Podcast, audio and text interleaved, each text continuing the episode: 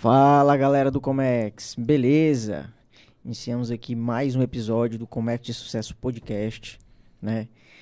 Nessa semana, convidado de peso aí, né? influência no comércio exterior Comex. nacional, né? E comigo aqui o Wesley, Boa noite, pessoal, beleza? e aí eu vou passar a palavra para ele, para ele se apresentar aí e falar um pouquinho. Grande. Léo, advogado aí do, do Comex, né? Léo, se apresente aí, fala um pouco da sua trajetória, da tua empresa, do serviço que você presta. Dá uma prévia aí pra galera que te acompanha. Tranquilo. Assim, nome é Léo, como vocês falaram. Atuo, sou advogado, atuo para o setor de transporte, para o setor de commodities, principalmente para o agronegócio também. É, são setores que eu sou completamente apaixonado desde criança, principalmente a parte de navegação e transportes como um todo também. E já atuo nessa área desde 2007, 2008, por aí. Então já tenho uma longa trajetória, né? E seguinte, quando eu era criança, eu sempre tive uma vivência muito grande em Porto. Por que isso? E, e- e isso está até atrelado um pouco ao meu nome e minha história, né? É, meu nome é americano, eu tenho dupla cidadania, eu sou americano e brasileiro. E a família da minha mãe é proveniente do Texas. Meu avô trabalhava com auditoria de empresa de óleo e gás, né? Setor de offshore. E a uma das empresas que ele trabalhava foi uma das primeiras empresas que começou a fretar plataforma para Petrobras. Então eles vieram para o Brasil. Na verdade, minha mãe, meu, a família do meu avô viajou o mundo todo. Né? Assim, a cada dois anos ele mudava de país fazendo auditoria na empresa que ele, na- nas filiais da empresa que ele trabalhava. E aí minha mãe e meu avô, a família como todo, veio para o Brasil, fizeram vários estados e tudo, sempre trabalhando empre- trabalhando para empresas que tinham contratos com a Petrobras. Então minha mãe terminou conhecendo meu pai.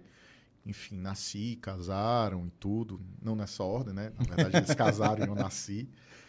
E eu tive sempre uma vivência muito grande em Porto, né? Porque eu ia a bordo desses navios, ia em plataforma também. Então sempre tive uma vivência, uma experiência muito prazerosa em Porto, né?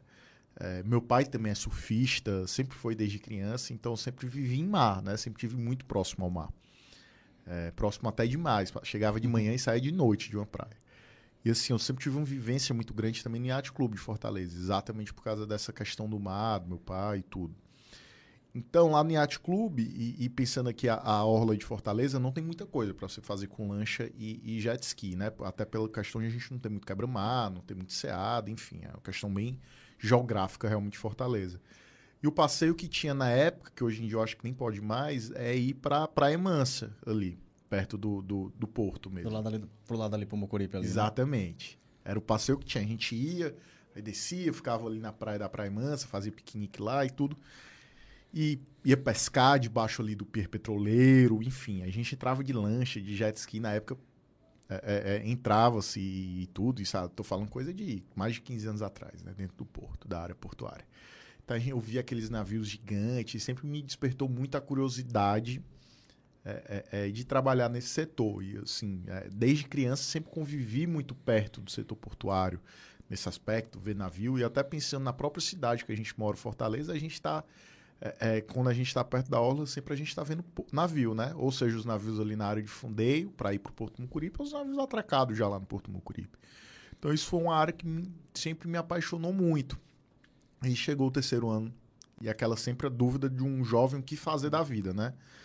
E aí eu tive três ideias: ou fazer comércio exterior, ou fazer direito, ou ir para a área de relações internacionais, para ir para a área de, de realmente de cônsul, essa, essa área de Diplomacia. embaixador, enfim. E aí eu parei para pensar a vida que meu avô levou e minha mãe lev- levou, né? Assim, a família da minha mãe como um todo, que eles nunca tiveram muito raiz em nenhum lugar por viajar muito, né? Minha mãe com 14 anos falava sete línguas. Eles viajaram o mundo todo, termina que você não tem raiz em um canto, você não tem, ah, aqueles ali são meus amigos de infância, passei minha vida toda com eles, não tem muito essa noção, né? Falei, não, não é algo que eu quero para eventualmente para a família que eu vá constituir. Então, descartei a diplomacia. Então, fiquei com essa his- história do comércio exterior e direito, comércio exterior e direito. Fui para o direito, porque não, o que eu for fazer na vida eu aproveito o direito, o comércio exterior nem tanto, né? É, direito, você abre um, um leque muito grande, né? De coisas. Eu Posso até não trabalhar com nada no direito eventualmente, mas eu vou ter uma base de lei e tudo, entender como é que as coisas funcionam. Então, eu vou fazer direito. E aí, no terceiro, quarto semestre, eu me deparei com um curso na FIEC de Direito Marítimo. Eu fui, fiz o curso com a professora Aline Octaviano, primeiro curso dela aqui em Fortaleza. Estava engateando ainda toda essa parte de doutrina no direito marítimo. A gente está falando de coisa de 2007. Me apaixonei pela área. Passei um ano entrando no estante virtual, todos esses sebos online, comprando todos os livros que tinha de direito marítimo disponível desde 1800 e pouco. Tem um livro lá na biblioteca do escritório, vários de 1890, 1880, coisa assim, bem antiga pra caramba mesmo. Tudo que você puder imaginar de direito marítimo foi publicado, eu comprei ali. Me apaixonei, passei um ano nisso. Aí, um, no ano seguinte, teve um curso de um outro professor de direito marítimo também na FIEC, do Oswaldo Agripino. E aí, conheci um antigo sócio meu, que já se, se aposentou e tudo. É, ele tinha um escritório, já trabalhava um pouco nesse segmento, e aí eu fui para o escritório como estagiário. Né? Hoje eu sou sócio gestor do escritório. Basicamente, é, é, todo mundo que era da geração de fundadores já se aposentou. E hoje, quem é sócio, basicamente, são pessoas que entraram como estagiário, então advogado júnior, etc. E assim, a, a, paixão vem daí, desde criança, né? Então é, é um, um longo caminho, uma longa trilha aí de, de longas sessões de eventos também que me levaram a esse segmento que eu sou completamente apaixonado. Eu sempre falo, e as pessoas até brincam comigo, algumas pessoas, que eu sempre falo o seguinte: eu não me vejo como advogado, eu me vejo como advogado do segmento que eu atuo. Porque se eu tivesse que advogar em outros segmentos, eu estou falando disso eu, Léo, até porque uhum. o escritório trabalha com vários segmentos. Mas se eu, Léo, tivesse que fazer, sei lá, direito civil, direito trabalhista, eu não estaria na advocacia. Né? Hoje o escritório efetivamente ele presta serviço na parte do direito corporativo focado em algum, alguns setores. Por que, que eu falo que a gente faz o direito corporativo? Né? Lá em 1999, o escritório foi quando foi fundado pela sua primeira, vamos dizer assim, pelos primeiros sócios fundadores. E ele foi fundado com base em três áreas do direito: direito marítimo, direito portuário e direito aduaneiro.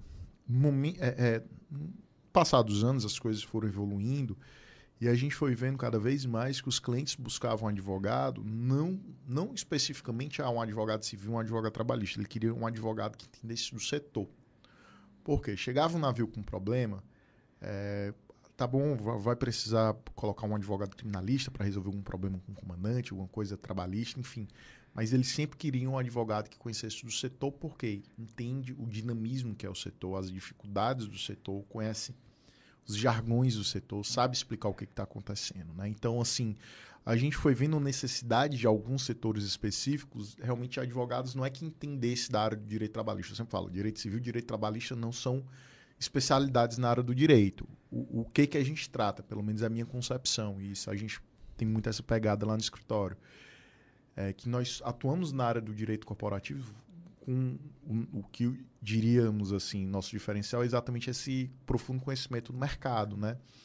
Então, seja na área do direito marítimo, na área do direito civil, direito trabalhista, esses setores, vamos dizer, áreas de prática jurídica, efetivamente o advogado do nosso escritório que vai estar atuando com a demanda tem um know-how grande do segmento do cliente, né? Então, se você for pegar, por exemplo, um advogado trabalhista para resolver um problema de um, um tra problema trabalhista mesmo, de uma empresa de rebocador, empresa de apoio portuário, empresa de apoio é, de operação portuária, envolvimento com órgão, um advogado pode ser especializado em direito trabalhista, mas ele não vai conseguir sair do canto, porque ele não vai entender o setor. Né? Então, essa, essa questão de conhecimento do setor, eu digo que é a principal coisa. Né? Você conhecer o setor exatamente para você poder dar a solução jurídica. Você não tem como fazer o contrário, de conhecer direito e querer dar uma solução para o setor, porque o setor, esse setor de logística, setor de infraestrutura, setor do agro, setor do comércio exterior, são setores completamente mundo à parte de outras atividades. Né? São, são, são atividades, aí parafraseando um, uma amiga minha que eu gosto muito, é, é principalmente a parte de transporte e, e, logística. Na verdade, ela, ela conceitua a Lorena, lá da Brandon Filhos, como um, um, plantão médico que nunca para. E ainda tem um detalhe, e que ninguém conhece que existe, né? Diferentemente no hospital que tem aquele plantão médico, todo mundo sabe, não, ali tem um plantão, os médicos trabalham 24 horas. Agora, as pessoas não têm noção como o transporte marítimo, como o transporte como toda a logística funciona 24 horas para que as coisas cheguem, saiam de um ponto A até um ponto B e os produtos sempre estejam na prateleira, as coisas sempre estejam na loja à disposição do consumidor. Ninguém tem noção do trabalho que dá isso tudo. E a função da gente, enquanto advogado, é exatamente ajudar a aliviar um pouco esse fardo e essa burocracia que o empreendedor nesse segmento tem, né? Então, a, o nosso objetivo é de tentar concretizar efetivamente uma segurança jurídica nesse setor. E quando tem os problemas, que sempre vão ter, é, é, é impossível não ter problemas nesse segmento, a gente está lá para atuar de forma mais rápida possível para resolver, porque a gente sabe que cada dia e cada segundo nesses setores são extremamente importantes. A gente sempre tem envolvido aí custos milionários é, é, é, é por qualquer tipo de paralisação, seja em uma fábrica, seja um navio parado, Verdade. um porto parado. Então, essa necessidade de ser dinâmico, de dar uma resposta rápida e resolver o problema o mais rápido possível também, né? E, e Larry, assim, eu... É, tu falou aí da questão do, do 24 horas, eu notei também que lá no teu... Na, na assinatura de e-mail, no cartão tem o plantão de vocês lá também, né? 24 horas para qualquer... É, 24 horas? É. é 24 horas. Exatamente. A gente tem atendimento, atendimento emergencial 24 horas, 7 dias por semana. E fica sempre o número com alguém à disposição, porque a gente atende navio e segurador, enfim. Quando ligam, a gente tem que estar disponível. E a gente tem escritório aqui em Fortaleza, em São Luís, Salvador e Belém também. Então, nessa região do Norte e Nordeste, a gente recebe a ligação, recebe e-mail, a gente tem que estar à disposição para atuar, para resolver o problema. A gente não pode deixar navio parado, nem. Até por conta do custo, problema. Mas... Exatamente, questão de custo, né? Então, quando tem um problema, ele tem que ser resolvido o mais rápido possível e o cliente precisa de uma posição também. E, e aquela questão, porque até porque eu falei, o, o, cliente quer um advogado que conheça do setor, não é por outra coisa, mas que trabalhe também no ritmo do setor. Até porque a gente está acostumado a ver, ah, advogado não trabalha dia de sexta. Não, advogado nesse setor trabalha 24 horas, 7 dias por semana, 365 dias por ano. E ano bissexto trabalha 366, né? Então, assim, é, é, tem que estar acostumado ao ritmo, que o ritmo é esse, é um ritmo frenético, um ritmo dinâmico, e quem está disposto a trabalhar tem que saber que a vida vai ser essa, a gente vai ter que abdicar de algumas coisas, sacrifícios, mas é exatamente, é, é, é, ou ame ou deixe, né? Ou você tem uma paixão enorme pelo segmento, você vai ficar, independente da pressão, que é gigante, é, é, das exigências enormes, os sacrifícios enormes, da, assim, da, do dinamismo e etc. Ou você vai deixar, né? No, no, direito marítimo propriamente dito, tem uma expressão que o advogado maritimista ele não tem sangue nas veias, ele tem água salgada, exatamente para aguentar o tranco, entendeu? É mais ou menos por aí. Eu acho, falando aí da parte da, do conhecimento técnico, eu até recordei aqui de, uma, de um episódio em que o, o um colega meu, uma carga dele foi, foi retida, um empresário, né? Foi retida pela, pela Receita Federal. Aí eu tinha até te indiquei, mas ele acabou fazendo com, com, outro, com outro cara que ele conhecia também, sabe? Aí o cara pegou, acabou que perdeu, né? Ele entrou com mandado de segurança e perdeu. Mas deixa eu dar uma olhadinha na. na acho que eu não sei se eu não me engano, eu cheguei até te mandar depois a, a ver a petição do cara. O cara não. É, é notório que ele não tinha o conhecimento técnico para aquilo. O cara a, a, fundamentou legal, né? ali somente com, com, com os termos ali do mandato de segurança. O cara não colocou nem a Constituição, não colocou nada do regulamento aduaneiro. Então, até disse para ele, cara, como é que o cara vai conseguir ganhar algo somente com isso? O cara tem que ter uma base legal, o cara tem que ter o conhecimento técnico. Senão, para convencer o juiz disso daí, mas, e, a, e, o, e a Receita Federal foi lá com, com termo, com tudo, citando regulamento aduaneiro, mandando foto, aí difícil. É. Assim, uma coisa que eu tenho estudado muito esses últimos dois anos é a parte da, do storytelling na área jurídica, né? o impacto disso. Como contar histórias. E o próprio conceito de que o advogado nada mais é do que um contador de histórias, né? que tudo define como ganhar uma causa ou não, de como você conta a história do seu cliente, de forma que convença, né? De, com, com, com questão de persuasão e tudo isso. E, assim, efetivamente, você não tem como convencer ninguém se você mesmo não está convencido. E para você estar tá convencido, você tem que entender muito bem aquilo, né? E aí tem até aquela frase do Einstein que você tem que entender um assunto que você seja capaz de explicar de forma simples para que uma criança de seis anos entenda, né? E é mais ou menos isso. Você tem que entender tão bem que você vai conseguir explicar isso para uma pessoa que não entende nada do segmento. Porque prova para a magia aqui, sem nenhum crítico ao judiciário, é, na, é, nada mais do que normal isso. O judiciário não entender do tema na, da parte exterior. Por que, que é normal? Um magistrado, principalmente na Justiça Federal, como tu falou, direito aduaneiro, não tem vara especializada. Né? Então, é um juiz que pega uma infinidade grande de demanda judicial. Mais do que isso, a prova para a magistratura não exige conhecimento em direito aduaneiro, nem direito marítimo, etc. E vai mais do que isso. As faculdades de direito também não têm essa cadeira. Então você não tem como esperar que uma pessoa que vai estar do outro lado tenha um mínimo de conhecimento no setor. Você tem que partir do pressuposto que ele não tem, porque efetivamente ele não viu isso na faculdade, porque a faculdade não tinha, não estudou para um, um concurso para magistratura, porque também não estava lá no edital, e ele vai pegar uma demanda ou outra. Não é o dia a dia, aquilo não é o carro-chefe da vara dele. Né? Então é normal que ele tenha desconhecimento do setor. Então, a figura do advogado, para contar a história da melhor forma possível do seu cliente, de uma forma que convença, ele tem que entender muito bem o que, que aconteceu, o que, que é aquilo, todos aqueles instrumentos, entender muito bem da legislação para conseguir juntar onde é que a história do cliente entra na legislação e onde é que teve a violação do direito do cliente dele e mostrar isso para o juiz para que o juiz entenda que realmente o direito do cliente dele foi violado, que a carga dele está sendo retida de forma ilegal, por exemplo. Né?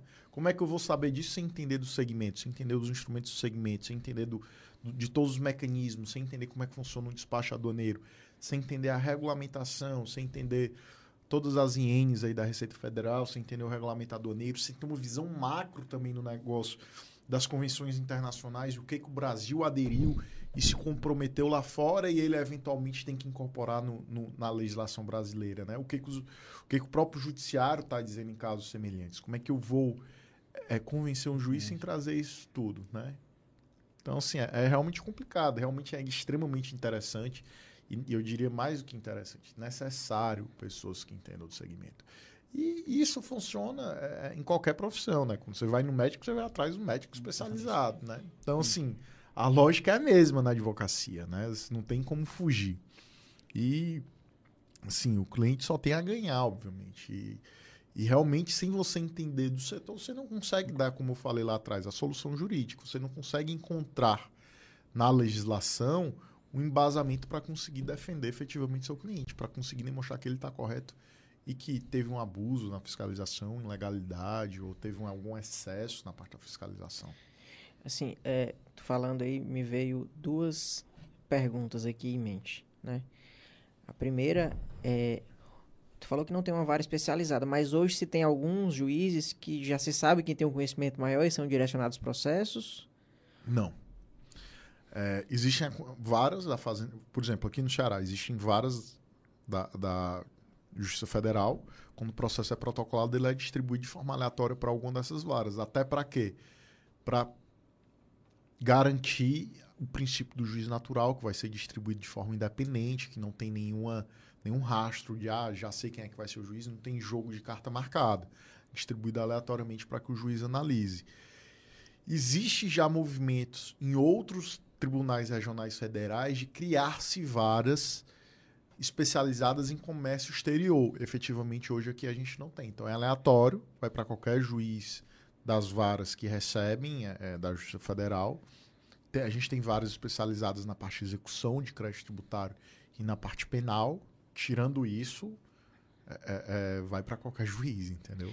E tu já respondeu minha segunda pergunta, que seria exatamente é, se teria alguma movimentação para se criar varas e tal. Então já, já se tem isso, porque Sim. eu acredito que no Ceará se tem uma demanda grande, né? Para esse tipo de processo. Relaciona assim, eu digo uma demanda é, relevante relacionada a, a, outra, a quantidade dos outros os viés assim de, de, de, de, de tipo de processo. Tipo. Tem, tem uma demanda, sim, relevante não diria que mais do que alguns outros estados, que, por exemplo, se você for pegar São Paulo, Rio de Janeiro, Rio Grande do Sul, não tem vara especializada. Né? Então, assim, é um movimento bem embrionário que está se discutindo. Mas da mesma forma que, quando a gente trata de TRF também, é, pelo menos desde que eu entrei na faculdade de Direito, sempre se falava, o TRF da Quinta, o Fortaleza vai, vai ter seu próprio tribunal também aqui, do, vai se criar um, um, uma nova região apenas para Fortaleza, porque hoje, quando você recorre, você tem que ir para Recife, né? Que lá fica a sede do TRF da Quinta Região. Mas essas coisas são lentas, né? Então, assim, demoram. É um processo. É um processo. E até porque, se você for pegar para ver, eu diria que existem várias outras demandas mais prioritárias. É, é, eu podia estar puxando sardinha para o nosso lado, mas sim, existem fluxos maiores de quantidade de ação, de caixa econômico, questão de aposentadoria, saúde, é, saúde que são bem mais prioritárias. E, e, aí sim, eles precisariam de vários especializados. Né? Eu diria que a parte comércio exterior não é nem 5% do que tem de discussão jurídica no âmbito de, da Justiça Federal. Né? Então é, é uma quantidade ínfima. Então, assim, será que justificaria a criação de varas especializadas? Questão orçamentária, pagar um juiz e pagar toda a estrutura só para atender isso, e por região fiscal, é algo a ser questionado. Por exemplo, a Justiça Comum do Rio de Janeiro ele tem vara especializada para direito marítimo. Qual, como que é a vara especializada de direito marítimo? É vara empresarial. Então ele pega qualquer assunto empresarial e direito marítimo. Não é só direito marítimo. E lá sempre foi um grande berço da navegação lá no Rio de Janeiro, né? Ele é, é assim, a gente sabe que Santos é o maior porto, mas o direito marítimo em si, os escritórios, as demandas e tudo, o Rio de Janeiro sempre foi o grande polo no Brasil do segmento, né, da parte jurídica do transporte marítimo. E lá não tem vários especializados em direito marítimo, né? Assim, é direito empresarial como todo e direito marítimo, não é só direito marítimo, né? Então, assim, realmente, eu acho que não é, é, é, é tem uma tendência a ser um processo mais demorado, porque efetivamente não está na lista de prioridade, nem poderia estar, tá, porque é uma questão bem, diria assim, pontual em, em virtude de tantos outros processos, de, outra, de outras demandas, entendeu? Show de bola. A gente conheceu um pouco da trajetória do Léo, explicou aí um pouco dos processos. E pra gente não esquecer de falar aí dos nossos patrocinadores, né? Com cara? certeza, cara. Porque o papo tava fluindo aqui, eu também não ia, né?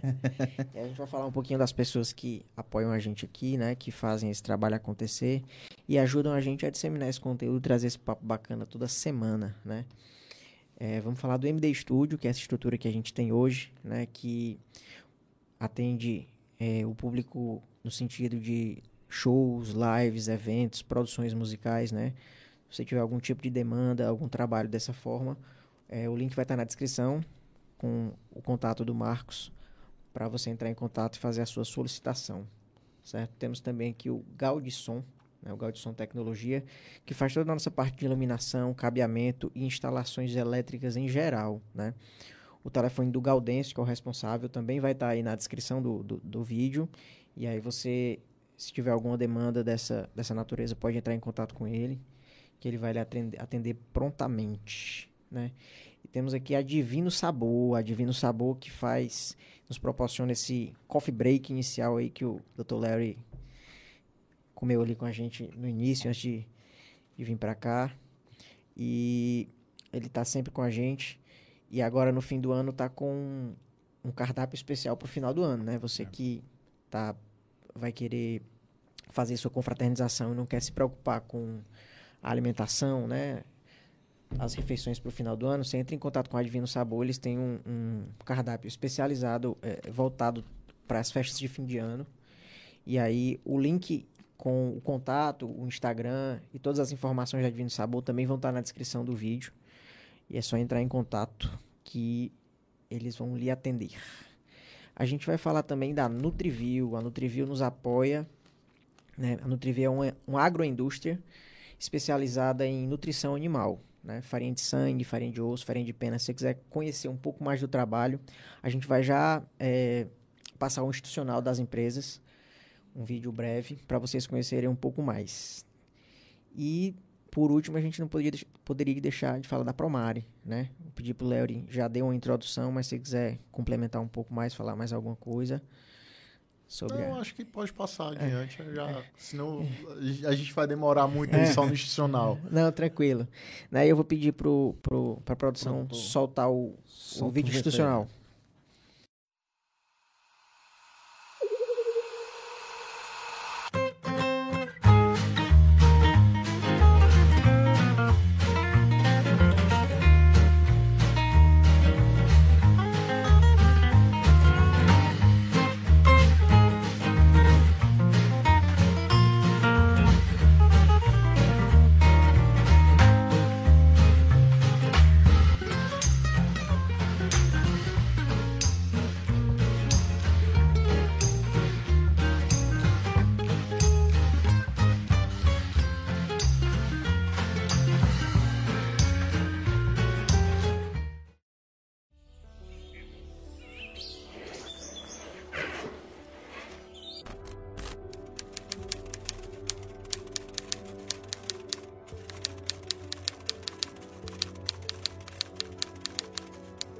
A Nutrivil ela fez um investimento em qualidade, o departamento de qualidade, investimentos que empresa do setor, do setor não tem. Então, assim, hoje em dia, é, uma empresa, para ela se tornar competitiva no mercado, ela tem que ter os controles de qualidade. E aí a Nutrivil hoje foca nisso, tá? Hoje a gente tem as boas práticas de fabricação, que a gente chama de BPF, né, que é a ápice do programa de qualidade, onde a gente envolve desde o gerente, desde o pessoal de compras, de vendas, diretor, gerência, até o pessoal do laboratório. Investimos em equipamentos em NIR, leituras infravermelho, aqueles mesmo que fazem as análises laboratoriais de sangue, análise em 15 segundos, coisa que demorava 3 horas para ser realizado. Né? Qualidade, atendimento e preço. Aqui eu garanto realmente a qualidade e assino por ela. E a qualidade, sem sombra de dúvida, é Nutrivil. Isso é o que mais nos motiva. É saber que é, podemos ser referência, que podemos ser espelho.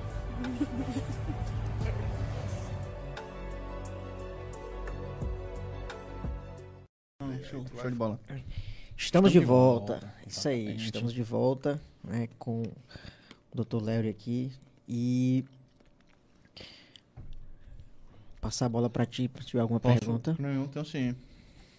Aproveitando aqui até o que a gente estava conversando, eu vejo ali que tu posta a questão do estágio lá na, lá na empresa. Como é que funciona essa... Quais são os critérios? Isso para a galera aí que está fazendo direito, que tenha interesse em começar a atuar nessa área. Como é que funciona lá o teu teste de seleção? Expliquei para a galera. Tranquilo. Eu falou do estágio e tudo, é uma coisa até que me deixa um pouco triste. Eu vou te dizer por quê. Até antes da pandemia, além dos estagiários que a gente tem normalmente, os processos de seleção que a gente tem, que eu vou explicar já já, a gente tinha também algo que era meio que para fomentar e divulgar essas áreas mais, mais, vamos dizer assim, diferentes do direito. Então a gente criou um, pro, um programa bem diferente do que a gente tem na área jurídica, que era um programa de estágio de férias. Eram estagiários que geralmente estavam, no, eh, estudantes de direito geralmente nas, nos primeiros semestres, que não tinham, que geralmente não entrariam no crivo de seleção nosso, né, porque estaria ali no segundo, terceiro semestre, sem noção de peticionamento ainda na maioria das vezes e aí a gente abria a porta do escritório, geralmente a gente contratava uns seis ou oito em julho em dezembro, e passava um período de um mês lá no escritório. E aí, geralmente, no, é, nesse mês, geralmente não, era, é, era tudo coordenado, assim, né? Então, tinha visita ao Porto Mucuripe, a gente explicar toda a parte jurídica do Porto Mucuripe, visita ao Porto Pecém, guiada, com a gente explicando toda a noção, para ele ter um pouco dessa vivência. É, e aí ele fazia também meio que um, uma, uma circular pelo escritório, ele ia passando pela área do direito aduaneiro, depois por outras áreas, para eles entenderem um pouco como era que funcionava, né?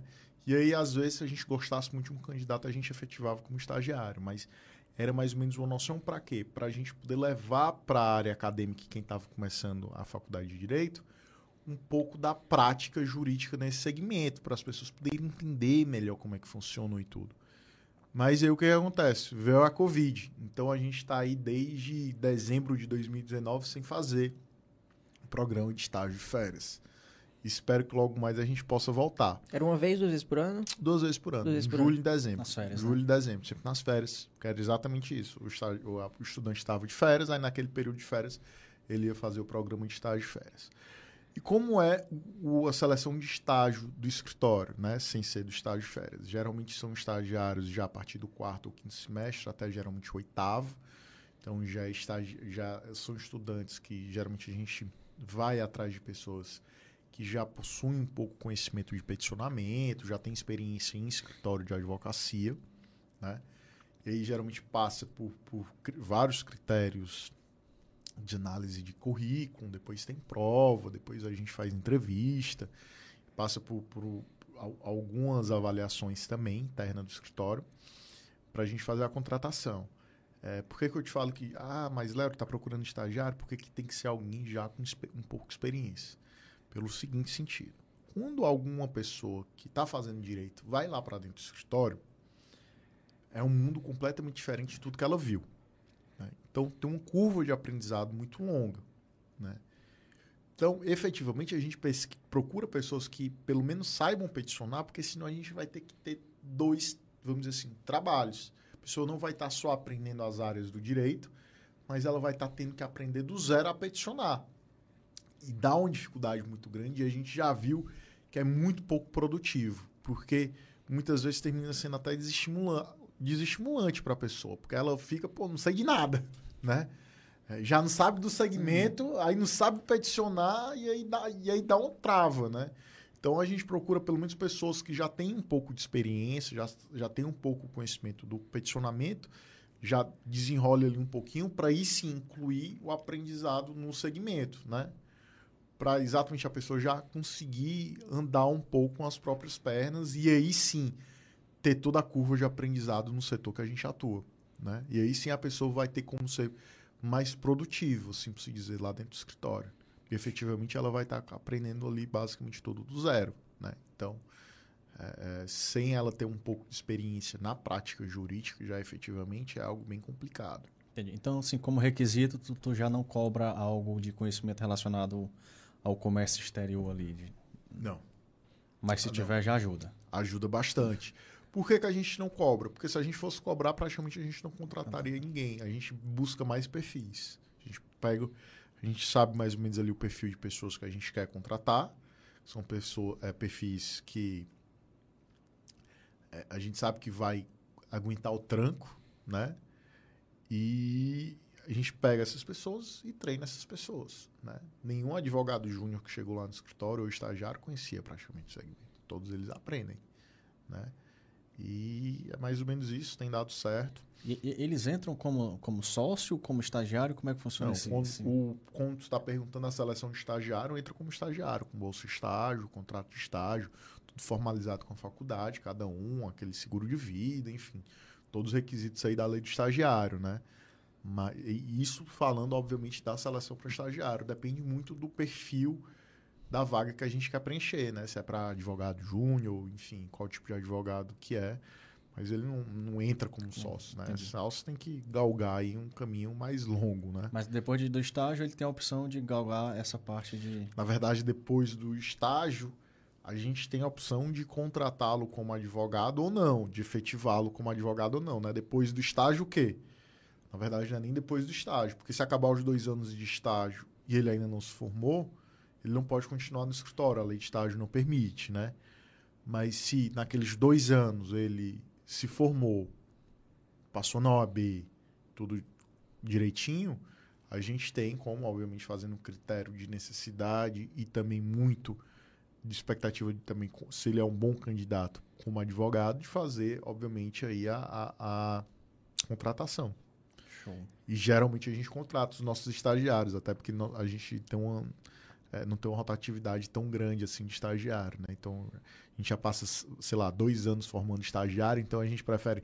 Vai abrir uma vaga de advogado júnior, é melhor contratar quem está na casa, que já passou dois anos aprendendo, do que contratar uma pessoa para ensinar do zero, né? Certeza, certeza. Show de bola, show de bola, Léo. E virando aqui um pouco a chave, eu acho que. Tem até, umas, tem até uma perguntazinha aqui do, do, do Edson Mendes, né? Que tá sempre participando com a gente.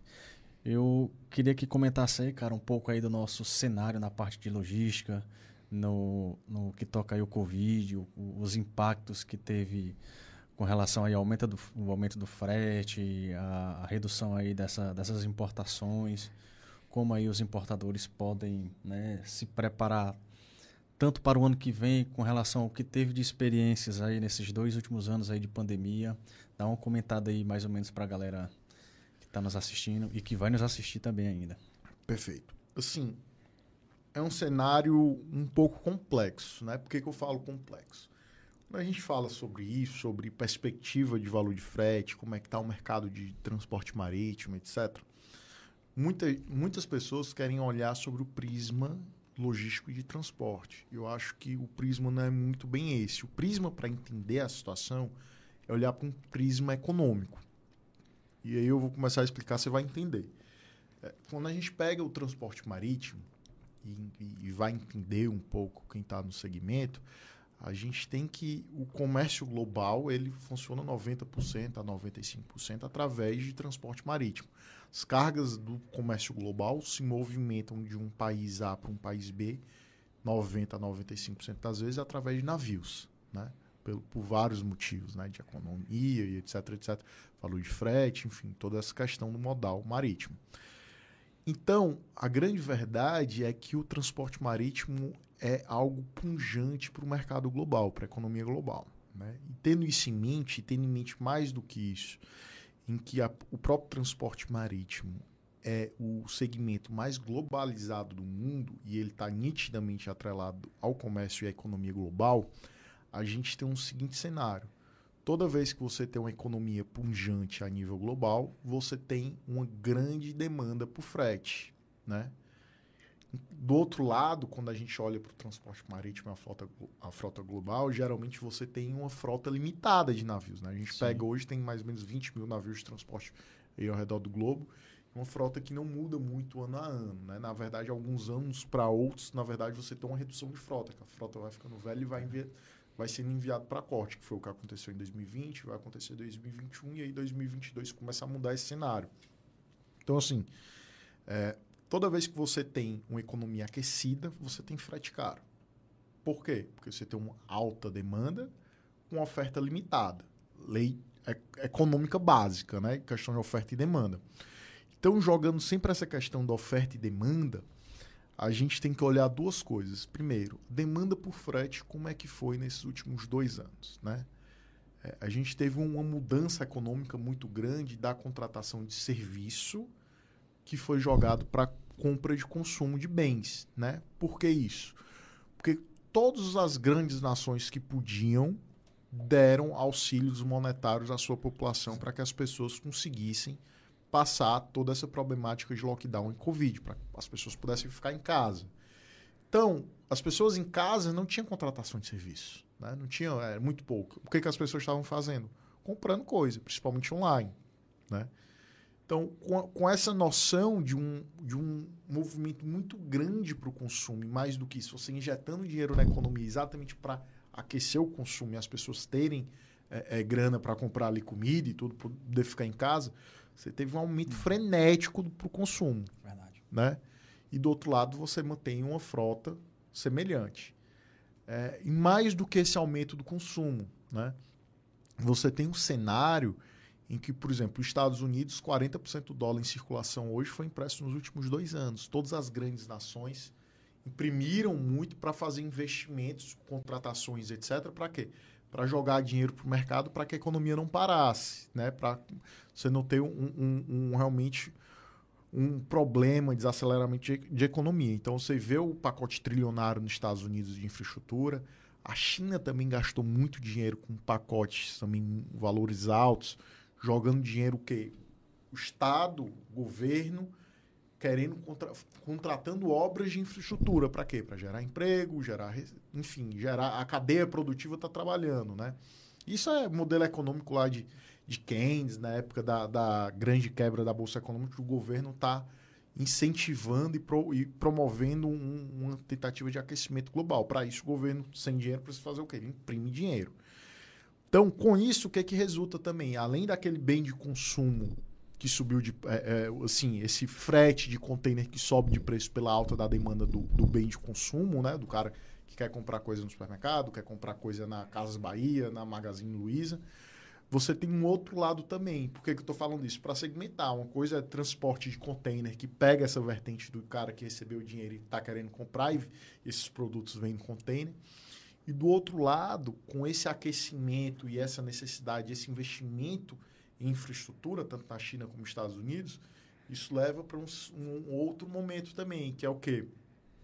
A alta e su, o super ciclo, novamente, de alta de commodity, né? Então, minério de ferro subiu, bateu preços aí inimagináveis, coque, enfim, todos os produtos, soja, todos os produtos, de, do, tanto do agro como produtos destinados efetivamente aí pra, para obras estruturantes, subiram de preço. Por quê?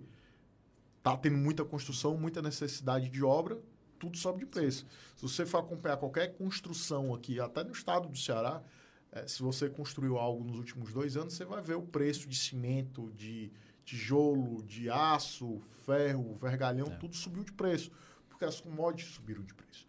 Quando você tem um alta de commodity, significa o quê? Que está tendo uma busca maior pela compra da commodity. O que, que isso afeta também? Mercado de frete de navio graneleiro e navio bulk, né? Então você teve uma alta muito grande nesses dois mercados no transporte marítimo, né? De um lado, toda a parte de carga granel, carga bulk, do outro, navio de container, né? Então, assim, olhando pelo lado da demanda de frete, você tem essa vertente.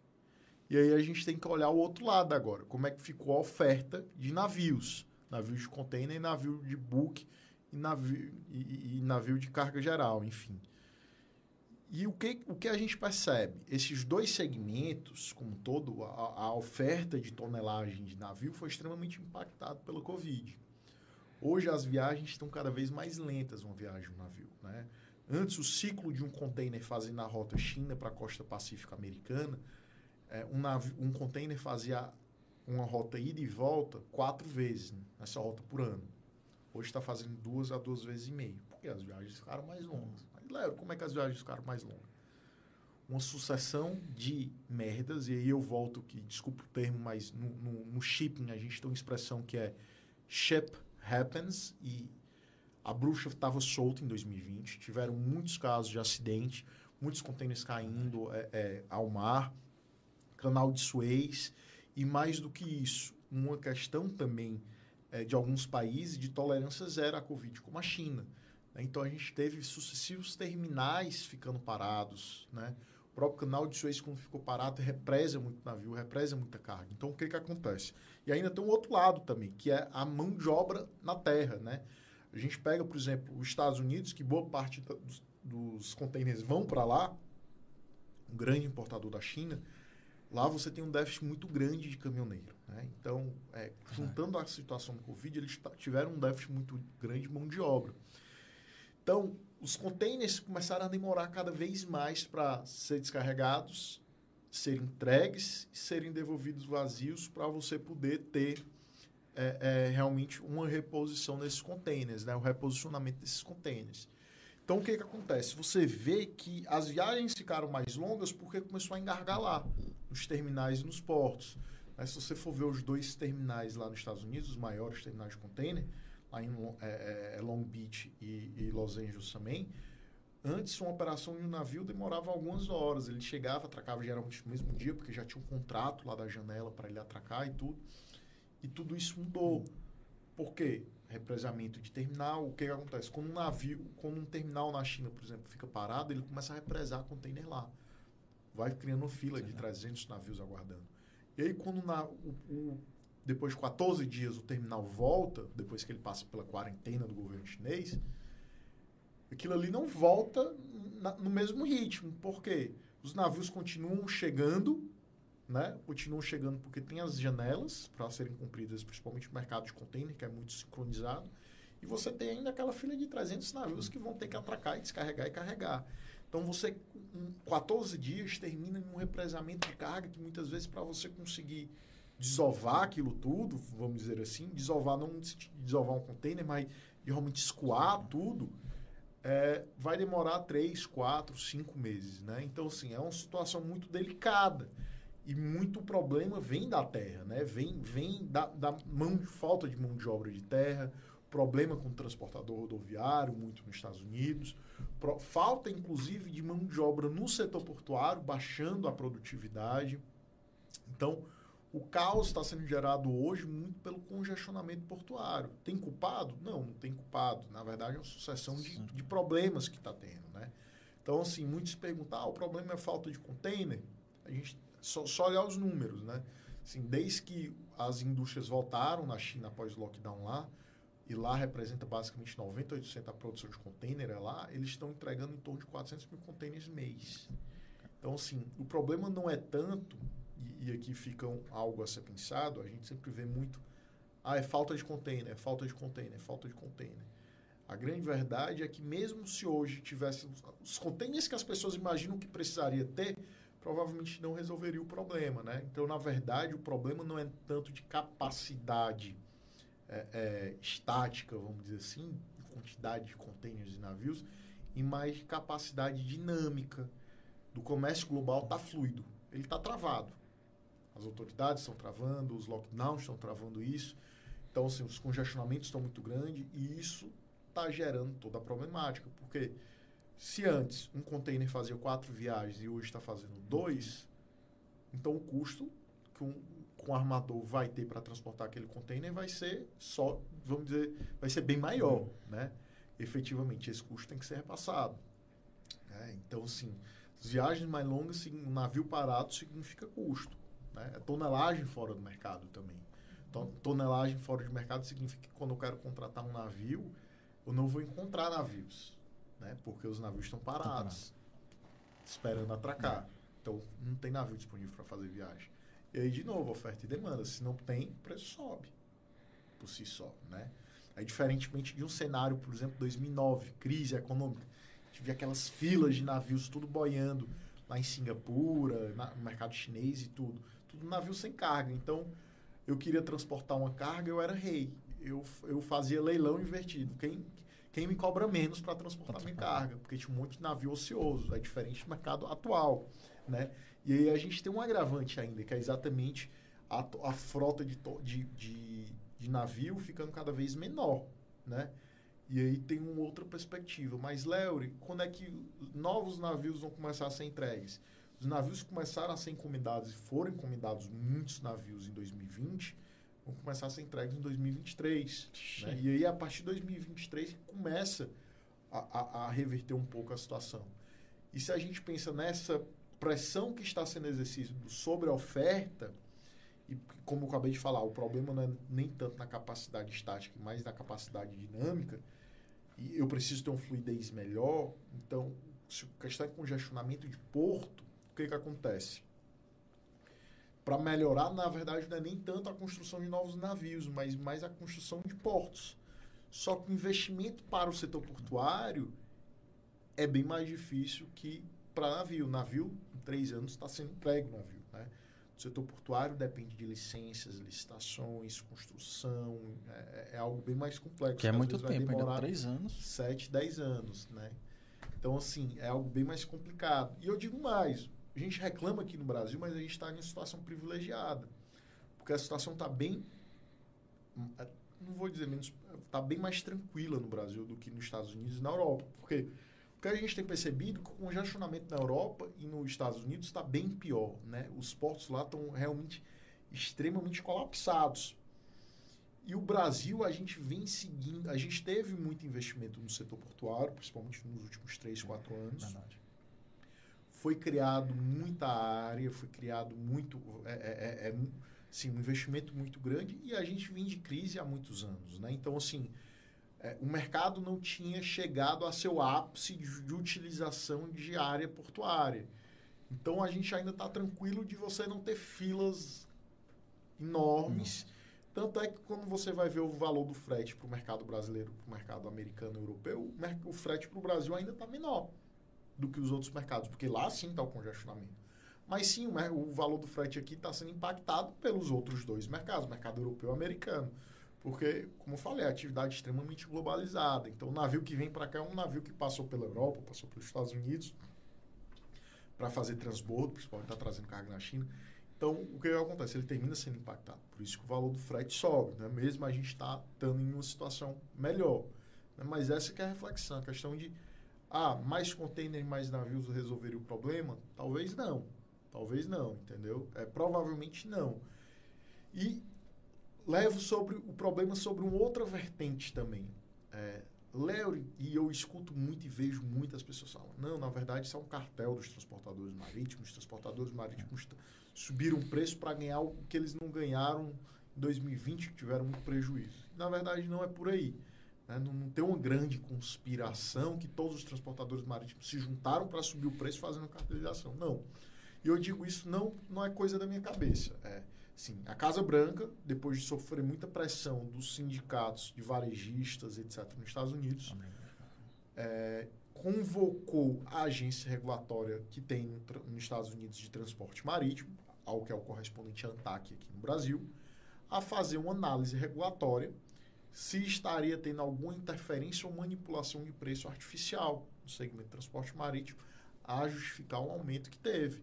E a agência regulatória lá fez um estudo e voltou e falou: não, realmente é um problema de oferta e demanda, não é um problema de, de, de armadores combinando preço, longe disso. Então, assim, não, não tem uma grande conspiração. Realmente tem uma, uma tempestade perfeita, uma sucessão de problemas, que aí, novamente, não tem ninguém culpado, mas sim todo mundo tem que estar junto para encontrar as melhores soluções. É, e, assim, é, é, uma situação de guerra, é uma logística de guerra. E, assim, hoje a gente ainda está sendo muito impactado, principalmente pelas regras sanitárias, né? E eu digo isso como até uma forma de a gente pensar e repensar o que que tem que o que que a gente quer, né? Por que, que eu falo isso? Muitos países ao redor do mundo ainda estão com regras de quarentena de navios e carga. É, quarentena de 14 dias se o navio for, alguma tripulação for testado, algum tripulante for testado com Covid. E o mais engraçado é isso, que eu falo quarentena de navio, é, e, na verdade, o navio não tem Covid, né? Na verdade, a tripulação, tripulação. tem Covid, né? A tripulação tem Covid.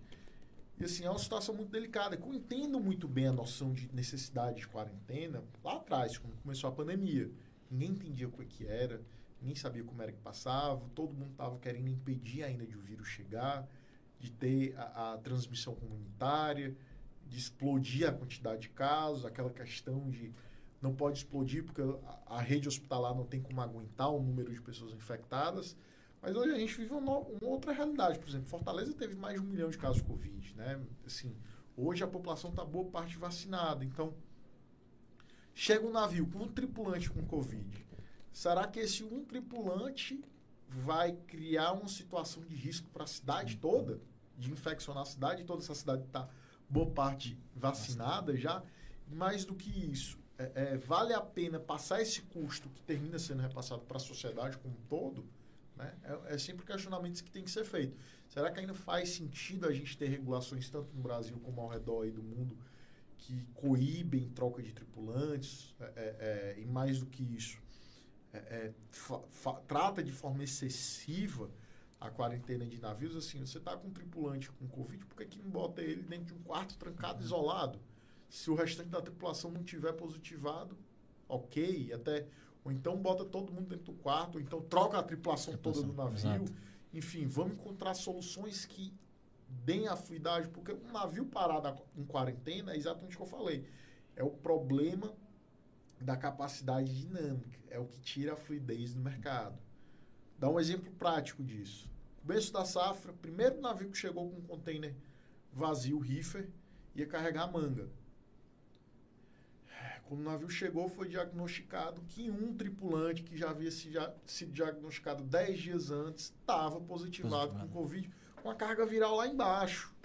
Né? Ele provavelmente nem estaria mais nem transmitindo. E ele está trancado no quarto há mais de 10 dias. E o restante da tripulação que estava fora, estava trabalhando, tudo negativo. E quarentena, novamente, 14 dias. A gente pega o navio que é carregar manga, essencialmente, somos os grandes exportadores de fruta. E manga tem um shelf life curtíssimo ali, 20 e poucos dias. Então, assim, 20 e poucos dias a colheita. Então, se o navio vai ficar em quarentena de 14 dias, é considerar a perca total de todos esses contêineres de fruta, né? Então, assim, o navio ficou em quarentena, pelo menos iria ficar em quarentena. Só de manga, por exemplo, seria um prejuízo de 14 milhões de dólares, sem contar nem as outras frutas. Graças a Deus o Poder Judiciário interviu, entendeu o, o tudo que estaria em jogo se continuasse a quarentena e permitiu o navio sair. E isso aconteceu em algumas outras situações também, né? Esse, essa sensibilização do Poder Judiciário, né? Porque efetivamente a gente tem que botar na balança, né? O, a questão do prejuízo, porque isso tudo é, seria uma força maior. Então, todo mundo, todas as fazendas aqui teriam que arcar com esse prejuízo, né? Qual seria a responsabilidade do transportador marítimo nessa força maior? Nenhuma. Né? Então, assim, é, essa questão da, da, da a, é, toda essa regulação de quarentenas, questão sanitária, realmente é algo que, mais do que nunca, precisa ser repensado a nível global, exatamente para que a gente possa voltar a ter essa fluidez. Porque o represamento de carga e esse congestionamento é algo que mais cedo ou mais tarde, daqui a alguns meses, deve passar, né? Então a gente tem que fazer o máximo possível agora nas nossas mãos para tentar retornar a fluidez do comércio global para que o valor do frete aí sim possa voltar a reduzir. Léo, o que, que você pensa para 2022? Honestamente, a única coisa que eu penso, o único cenário que eu vejo de frete baixo, um patamar que a gente já teve anteriormente, a única forma que eu vejo seria em um worst case scenario de uma situação dessa como a China está hoje, em que se fala de algumas incorporadoras lá darem default e falirem, não terem como pagar suas dívidas bilionárias. E isso dá uma, um efeito dominó realmente de, de econômico lá na China. E isso daí afetar todo o movimento que tem na China de obra de infraestrutura. Porque isso puxa os preços das commodities. Né? E isso acontecendo, a gente voltaria a uma situação de desaquecimento econômico e uma queda brusca da demanda por frete. Aí sim, uma situação de queda brusca do, da demanda por frete, aí resolveria o problema, né? Interessante. O cara já lê, já pensa ao contrário do que tu tá, tu tá. Eu já pensaria o contrário, né? Mas com a tua colocação aí, eu entendi o. Entendeu? Entendi. Assim, se você tem uma queda da demanda, então o mercado começa. Quem tem a carga passa a ser o rei. Em vez de ser quem tem o um navio, é o rei. Entendeu? É, é, sempre essa. Por isso que eu gosto de explicar pelo prisma é, econômico, fica mais fácil de entender o cenário global. E assim, partindo desse princípio, efetivamente, num problema, numa situação que a gente tem uma pressão muito grande que está sendo exercida sobre a oferta, uma solução a curto prazo é tão somente se você tiver um freio brusco, um puxada de freio de mão na demanda. Que hoje não é um cenário que eu vejo. Né? É o que eu falei, é um pior caso, cenário, realmente uma situação meio atípica. Mas se continuar a, como está acontecendo, inclusive todas as perspectivas, os Estados Unidos aprovando agora recentemente o pacote trilionário de investimento em infraestrutura, governo americano querendo reinvestir na armada da marinha, né, de construção de novos navios para competir com a frota chinesa também, toda essa questão bélica também, e isso dá uma busca muito grande por minério de ferro, construção, e isso tudo joga preço de, de, de commodities lá para cima, né? Então, assim, enquanto a gente continuar com essa demanda aquecida esse, e esse comércio global aquecido, dificilmente a gente vai ter uma solução a curto prazo. Show, cara. E uma, eu vou abrir aqui para a participação aqui da galera que está ao vivo, mas uma contextualização dessa, os esclarecimentos desse é fundamental para o planejamento da, das empresas, dos empresários. Por exemplo, a questão do, do navio. Então, você percebe que até 2023, lógico, não é certeza, é provável que você esteja ali naquela briga ainda com preço de frete alto. Então, o cara tem que fazer um planejamento de pelo menos dois anos dentro de um... analisando essa perspectiva aí, esse cenário. Com certeza. Né? Então, é algo que deve se observar. Aí eu vou abrir aqui para tu... Tem a galera perguntando, tá com teu ou tá? Mas carregou aqui, mas Descarregou? eu pego Olha aqui. As perguntas aí da galera. O pessoal que tá aqui com a gente tá Ivoneide Fernandes, Janete Dias, Emília Sá. Emília Sá, senti sua falta, viu, no programa passado? Emília Sá, faltosa aqui, sempre cadeira cativa com a gente. Inclusive, a Emília Sá foi quem fez sua caricatura e quem fez a nossa aqui, viu? Foi? Foi. Ah, legal. Figuraça ela. Larissa Amaral tá aqui com a gente. Foi, a Larissa, acho que você não sabia, mas foi minha orientadora da Unifor. Foi, minha orientadora do TCC. Um grande abraço para ela. Né? E Larissa, queremos você aqui, viu? A gente já teve essa conversa, é só marcar a data, tá bom? Com certeza. A Larissa é uma figuraça, conhece muito comércio exterior. Importante a presença dela aqui. Tá vendo aí, né, Larissa? Ele não pode mais dizer o não, não? Tem que- Pode mais dizer o não, não. Tem que, tem que, Não pode mais enrolar, não, é, tem que marcar a data agora. Com certeza. Fátima Cruz está aqui com a gente, Zuzu Martins. Elânia Guedes está aqui, Santa Noite, excelente tema. Queria mandar também um abraço para a senhora Maria de Jesus, que está sempre aqui com a gente. né? Ela é faltosa aí no, no, no chat, mas ela está sempre assistindo com a gente. Um grande abraço. É a mãe da Janete, está aqui com a gente. O Edson Luiz também fez uma pergunta aqui. A gente vai já fazer. O, o Vitorino está com a gente aqui também, convidado da, que teve aqui com a gente. E aí eu vou fazer aqui a, a, a pergunta do Edson. Ele colocou aqui, doutor, dentro do Comex, o senhor é mais demandado por falta eh, de conhecimento de importação e exportação, falta de conhecimento técnico da aduana ou devido à burocracia da Receita Federal, Bacen?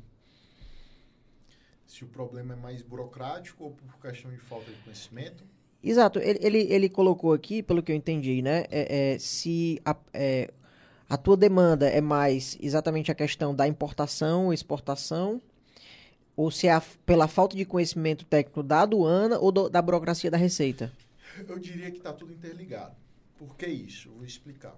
É, na parte do direito aduaneiro, tem um amigo meu que é conselheiro do CAF, que ele tem uma conceituação muito interessante do direito aduaneiro. É né? um grande doutrinador na área, né? o Laércio.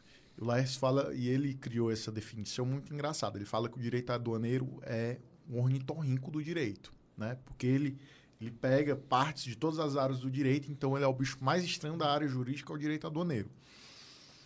E o direito aduaneiro, ele sofre um grande problema, que é o seguinte: a má redação de todo o acervo regulatório. Por que, que eu digo isso? E da onde que começou a surgir o problema? Começou-se muito lá atrás uma disputa judicial em relação à importação de pneus usados, que foram proibidos através de uma portaria da SEX, que proibiu a importação de bens usados como um todo e aí, consequentemente, pneu usado. E aí teve uma discussão jurídica que subiu para o STF. Né? A discussão jurídica seria uma portaria pode proibir a importação de algo porque a Constituição Federal fala que nada pode ser proibido senão em virtude de lei, né? Ninguém pode ser obrigado a fazer ou deixar de fazer algo senão em virtude de lei. Então, a concepção seria, você precisa de uma lei proibindo para depois vir uma portaria e regulamentar, né? Eu vou explicar um pouco dessa história para chegar no, no problema da burocracia. E assim, o STF, ele com base em um artigo da Constituição que fala que vai caber ao ministro da Economia ou ministro, Ministério das Finanças, algo assim, não me lembro agora qual a terminologia usada, porque cada governo muda o nome dos ministérios, né?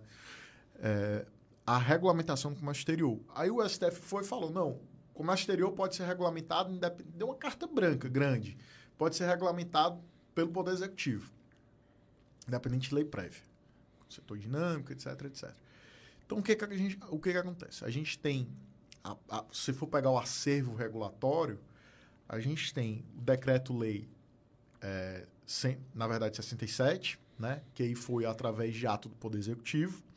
A gente tem um regulamento aduaneiro, que é um decreto, ato do Poder Executivo. E você tem as milhares de instrução normativa da Receita Federal. Então, o que, que acontece? Um bom advogado na área do direito aduaneiro, ele sempre consegue equiparar ou puxar a argumentação pelo que ele quer. Por quê?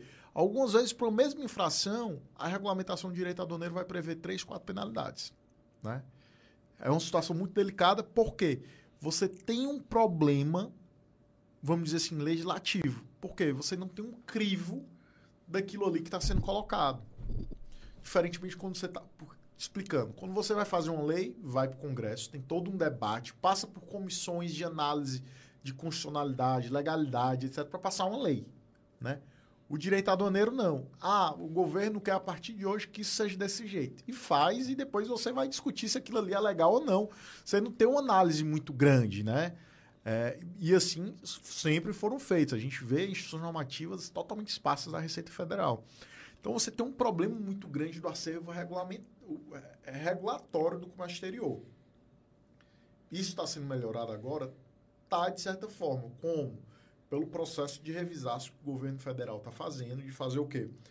Ele obrigou que todos os órgãos federais fizessem uma revisão do seu acervo regulatório, publicando novas regras de forma consolidada e após fazer uma audiência pública e fazer consultas públicas. Então, o que a Receita Federal está fazendo?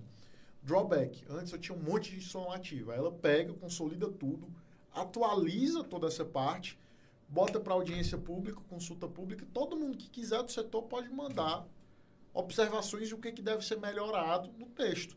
E aí a gente tem há mais de um ano, a Receita Federal tem feito isso, é. e a gente tem contribuído aí constantemente lá no escritório em relação a isso, né? Para tentar melhorar o acervo. Mas o fato é que tem muita coisa ainda para melhorar, né? Então, assim, é um verdadeiro caos o direito aduaneiro. né? você realmente tem que entender muito bem, entender toda a parte histórica de onde foi que surgiu as coisas, etc. Entender muito bem a sistemática, senão você fica perdido. E aí o que, que acontece? E aí a gente vai para o segundo problema. Quando a gente pensa, e, e- e aqui, obviamente, sem nenhuma crítica também, quando a gente vai ver um é, é, concurso para auditor da Receita Federal, principalmente para quem vai lidar com a aduana, não tem uma requisição da pessoa ser formada, por exemplo, em direito. Né? Já a gente tem todas as áreas de, de auditor fiscal aí, de todas as formações, você só pede ensino superior. E eu tô falando isso não é puxando a sardinha pro meu lado porque eu sou advogado, não, nada disso. O que eu tô querendo dizer é o seguinte, o auditor fiscal da Receita Federal na área do direito aduaneiro, né, na área do, do despacho aduaneiro, melhor dizendo, ele vai estar aplicando diariamente a legislação ali. O que vai acontecer? Ele vai receber um processo administrativo, não deixa de ser. Ele vai receber um processo e ele vai ter que dar o devido tratamento administrativo àquela carga e a declaração que o importador fez para saber se está tudo dentro das regras, etc, etc. E aí entra a questão de valoração, licença de importação e todo, todo, todos esses aspectos. Então, ele sempre vai estar tendo que interpretar e aplicar, interpretar, aplicar, interpretar, aplicar. E aí, se você pega uma pessoa sem a noção do conhecimento jurídico para fazer isso, é algo complicado. Por quê? É escrito de forma, vamos dizer, muitas vezes rebuscado, é escrito de forma contraditória. Muitas vezes você precisa ter uma interpretação sistemática com a Constituição brasileira, com outras regras, né? não olhar só a instituição normativa. E quando você pega profissionais que não são da área de direito para fazer isso, é extremamente complicado. Né? Então, você tem esse problema que eu digo que está tudo atrelado. Você tem um problema de falta de conhecimento jurídico, você tem a parte da burocracia, você tem a parte da, da má redação e a má produção de acervo regulatório. Né? Isso tudo junta a você ter um, um vamos dizer assim, um exercício não tão eficiente da aduana. Entendeu? Então, isso tudo colabora para muitas vezes o problema todo ser gerado por uma interpretação do fiscal. Né? Ah, ele é o culpado? Não. É, o culpado é uma gestão, e eu falo isso, não é crítica a governos ou políticos, mas sim uma gestão que se pensa de aduana em você não ter algo mais, vamos dizer assim, simples e algo com pessoas que efetivamente são, foram formadas em direito para fazer uma análise, né? E talvez mais do que isso, que é algo que é complicado também, que lá atrás já teve uma emenda constitucional para mudar isso. Quando você tem a pessoa que fiscaliza, né? E, e tem um interesse arrecadatório e fiscalizatório ao mesmo Ao mesmo tempo, tempo. né? Lá atrás se pensou em tirar essa função da Receita Federal. A Receita Federal ia ficar com a função de arrecadação. Mas quem ia fazer a fiscalização para a questão de preço, questão de classificação fiscal, questão de análise de carga e tudo, seria um outro órgão vinculado à CAMEX, vinculado ao DSEX, ao Ministério da Economia, que seria um órgão técnico, né? O órgão técnico para fazer uma análise de legislação de comércio exterior. Enquanto a Receita Federal ia ficar com a parte de então somente arrecadatória. Foi algo que não foi para frente, até por questão da própria dos próprios auditores fiscais, enfim, uma questão de, sindi, de sindicato, etc, não querer perder essa força, que querendo ou não, ele tem um poder de barganha muito grande, o, o é, é, sindicato de Receita Federal e tudo, tendo a fiscalização na mão também. Para, óbvio, quando fala de barganha com o governo federal para negociar salários, etc, etc. Então, assim, é, é um cenário complicado, entendeu? É um cenário bem complicado. Fato é que o Brasil hoje é um dos países mais fechados ainda para o comércio exterior. A gente pensa na pujança econômica brasileira, só que se a gente for ver proporcionalmente, a gente está que nem alguns países africanos de abertura de comércio exterior. A gente ainda é muito atrasado com do comércio exterior. E aí vão inúmeros fatores. Mas eu diria que, o, que o, é um cenário, não é um único problema, é uma junção de problemas, né? E é engraçado, com, geralmente, na, e eu lido muito com questão de, de sinistros, né? É, e geralmente é engraçado, quando a gente pensa em acidentes ou problemas ou, ou falhas, geralmente nunca é uma única falha. Geralmente é uma sucessão de erros que aí sim acontece um problema grave, né?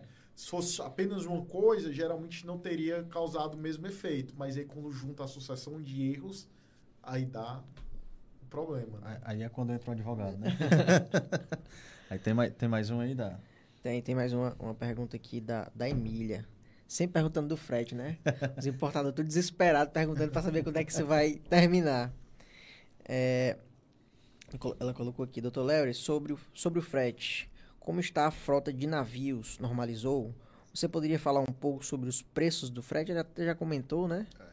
Assim, como falei, questão de estática mesmo, de quantitativamente, de navios a gente tem mais ou menos 20 mil navios. Se a gente olha o ano passado e esse, a frota reduz em 1%, 0, alguma coisa, na faixa de 0,8% até 1,5% ano a ano, até 2023, que a frota começa a subir de novo, que foram os navios encomendados em 2020, começam a ser entregues.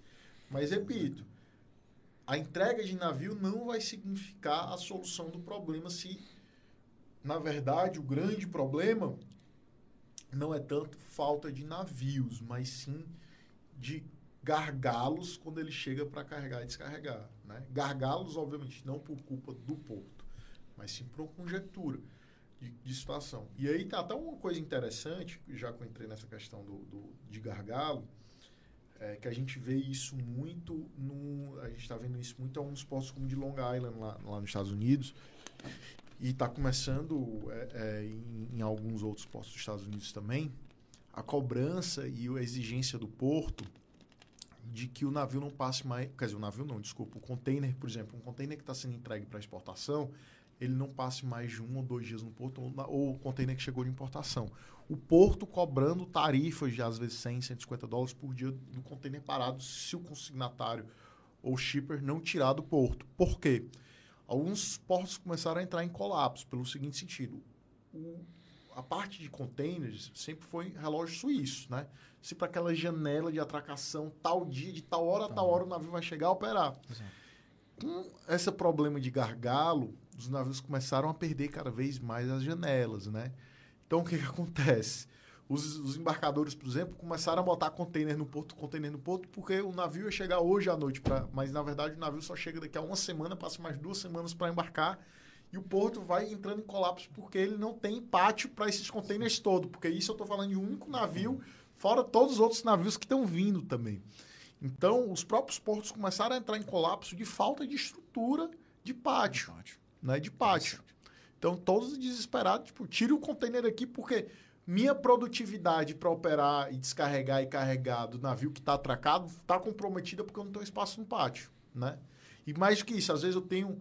Beleza, é, o que, que acontece? Se eu tenho muito container no pátio também, eu perco produtividade porque eu tenho que fazer pilhas muito grandes. Então, eu tenho que fazer mais movimentação com o stack para poder pegar os containers e, e, enfim, fazer o manuseio correto. Então, isso tudo tem impactado a produtividade, né? Então, assim, isso e alguns portos estão verdadeiramente colapsados por causa disso, sem, sem, é, é, sem espaço que, eventual, que consequentemente impactam diretamente na produtividade da operação portuária.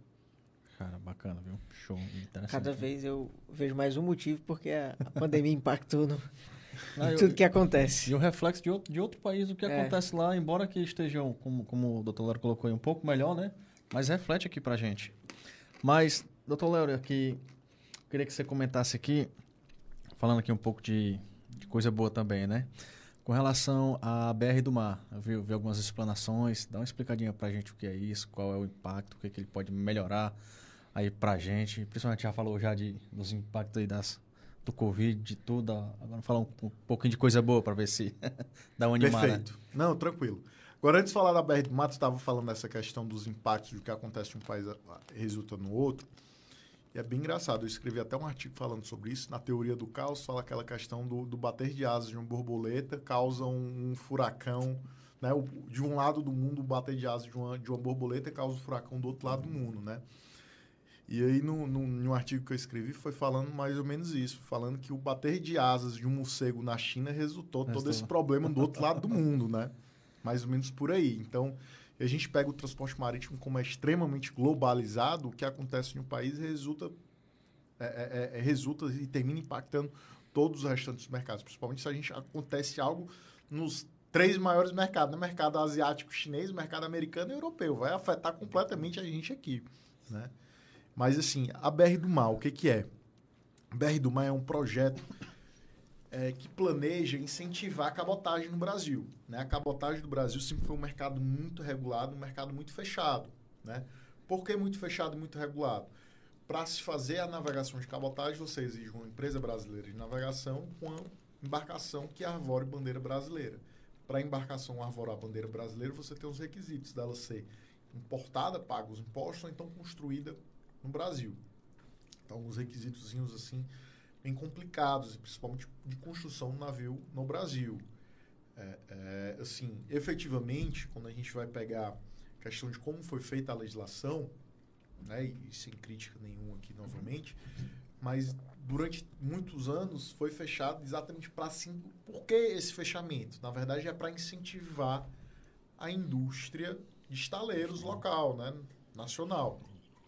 Então, assim, é, a ideia até do próprio adicional do frete marinha mercante é exatamente para você ter um fundo para construção de navios.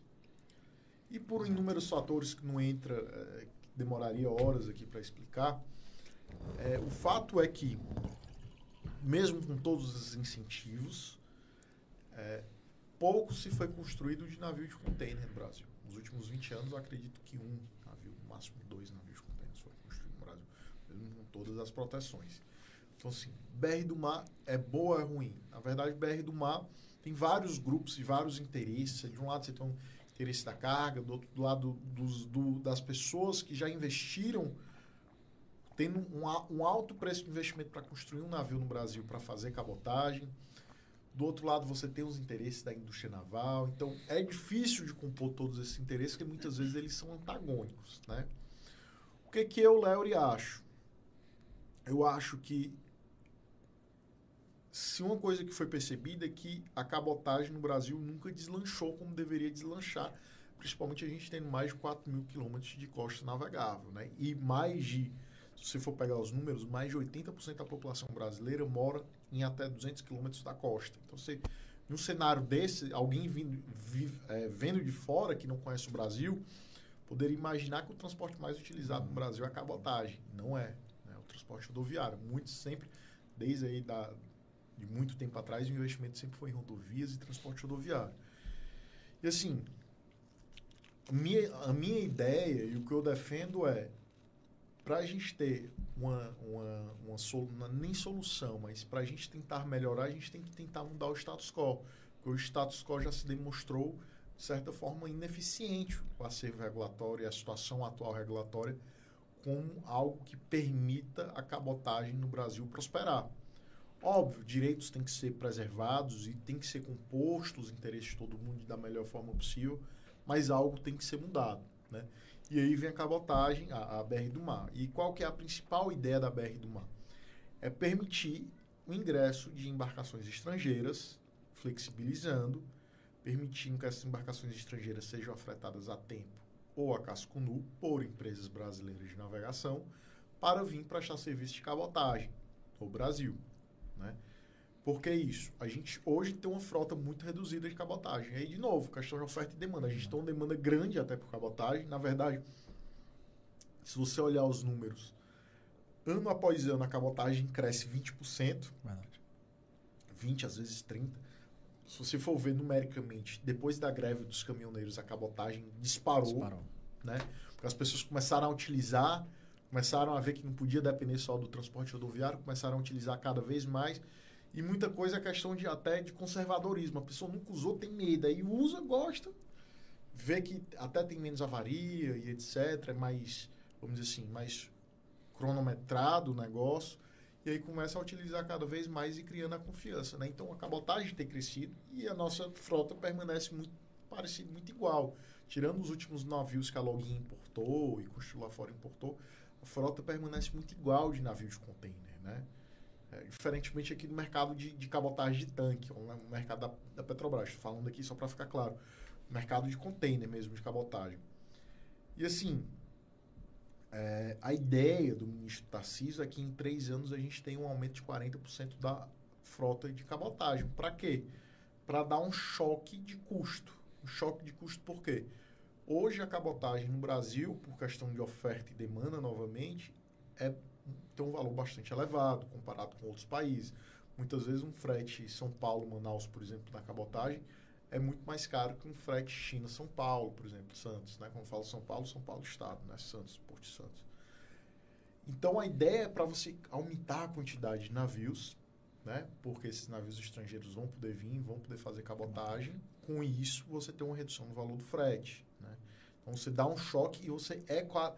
dá um choque de custo e equalizar a matriz logística brasileira para que a cabotagem passe a ser bem mais utilizado. Porque hoje a matriz brasileira, pra, praticamente 70% a 80% é transporte rodoviário. Né? Então, a ideia é de se equalizar para se utilizar mais é, é, é, cabotagem. Na verdade, o que você vê muito o ministro de infraestrutura, o ministro Tarcísio fa querendo fazer e fazendo, fazendo isso muito, de forma muito assertiva nos investimentos do governo federal e nas aberturas para que a iniciativa privada invista também, agora com ferrovias, etc., é uma interconectividade, né? É uma utilização de transporte rodoviário com transporte de águas interiores, como funciona muito no Arco Norte e no Arco, Amazo o Arco Amazônico também, é que você tem transporte de barcaça, depois você tem transporte por rodovia, é, ferrovias. Você tem essa conectividade de vários modais trabalhando juntos, né? não só um único modal, para você ter uma redução de custo. E a noção da BR do mar vem para isso. Né?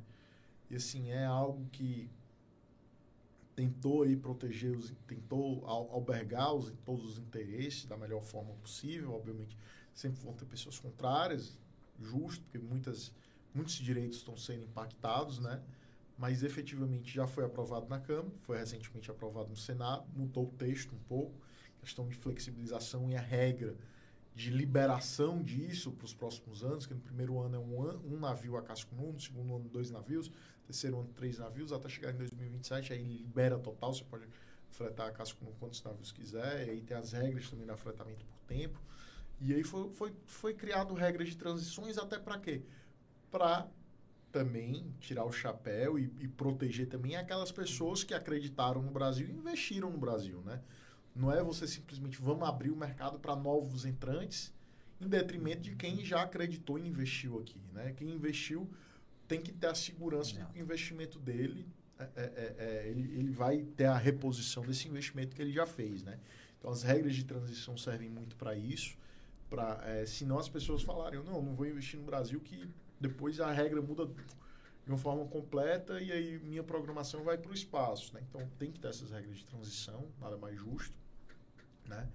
Mas, assim, sem dúvida alguma, é algo bastante interessante, bastante importante, é, é, inclusive para os interesses da própria carga, né? Porque você vai ter cada vez mais players, então isso, querendo ou não, alimenta a competitividade, né? A competição aí de players, que hoje é um mercado bem fechado, exatamente por causa dessas regras muito restritas, né? e para assim esclarecer, a gente tem alguns alunos que assistem a gente, um pessoal pouco menos ligado aí no comércio é, internacional, eu queria só que tu explicasse um pouquinho dessa questão do afretamento a casco nu, os tipos de afretamento né, que tu falou aqui, só para o pessoal... Perfeito.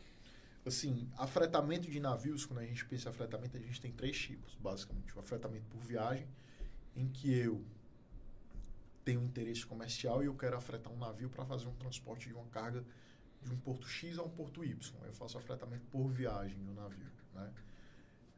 E aí o armador vai fazer essa viagem, etc. Outra situação é quando eu, eu tenho um interesse comercial em embarcação e eu quero uma embarcação a longo prazo. Então, eu não quero fazer a gestão náutica dessa embarcação, não quero fazer nada da parte náutica e eu detenho tão somente a gestão comercial. Eu vou dizer o que, que o navio vai ter que fazer e o armador vai fazer. Então, eu chego no armador e falo, vamos, eu quero afretar uma embarcação tua por 10 anos. E essa, o armador vai deixar por 10 anos, 5 anos, enfim, o tempo que for negociado, essa embarcação à minha disposição. Eu vou pagar um valor diário pela utilização dessa embarcação. E aí o, o armador vai me dar a embarcação, o armador vai me dar a embarcação de forma tripulada, né, com toda a parte de navegabilidade da embarcação, com todos os aspectos que a embarcação possa navegar. E eu vou direcionar o que, que a embarcação deve fazer. E, ah, eu quero fazer uma viagem X, Y, Z, enfim.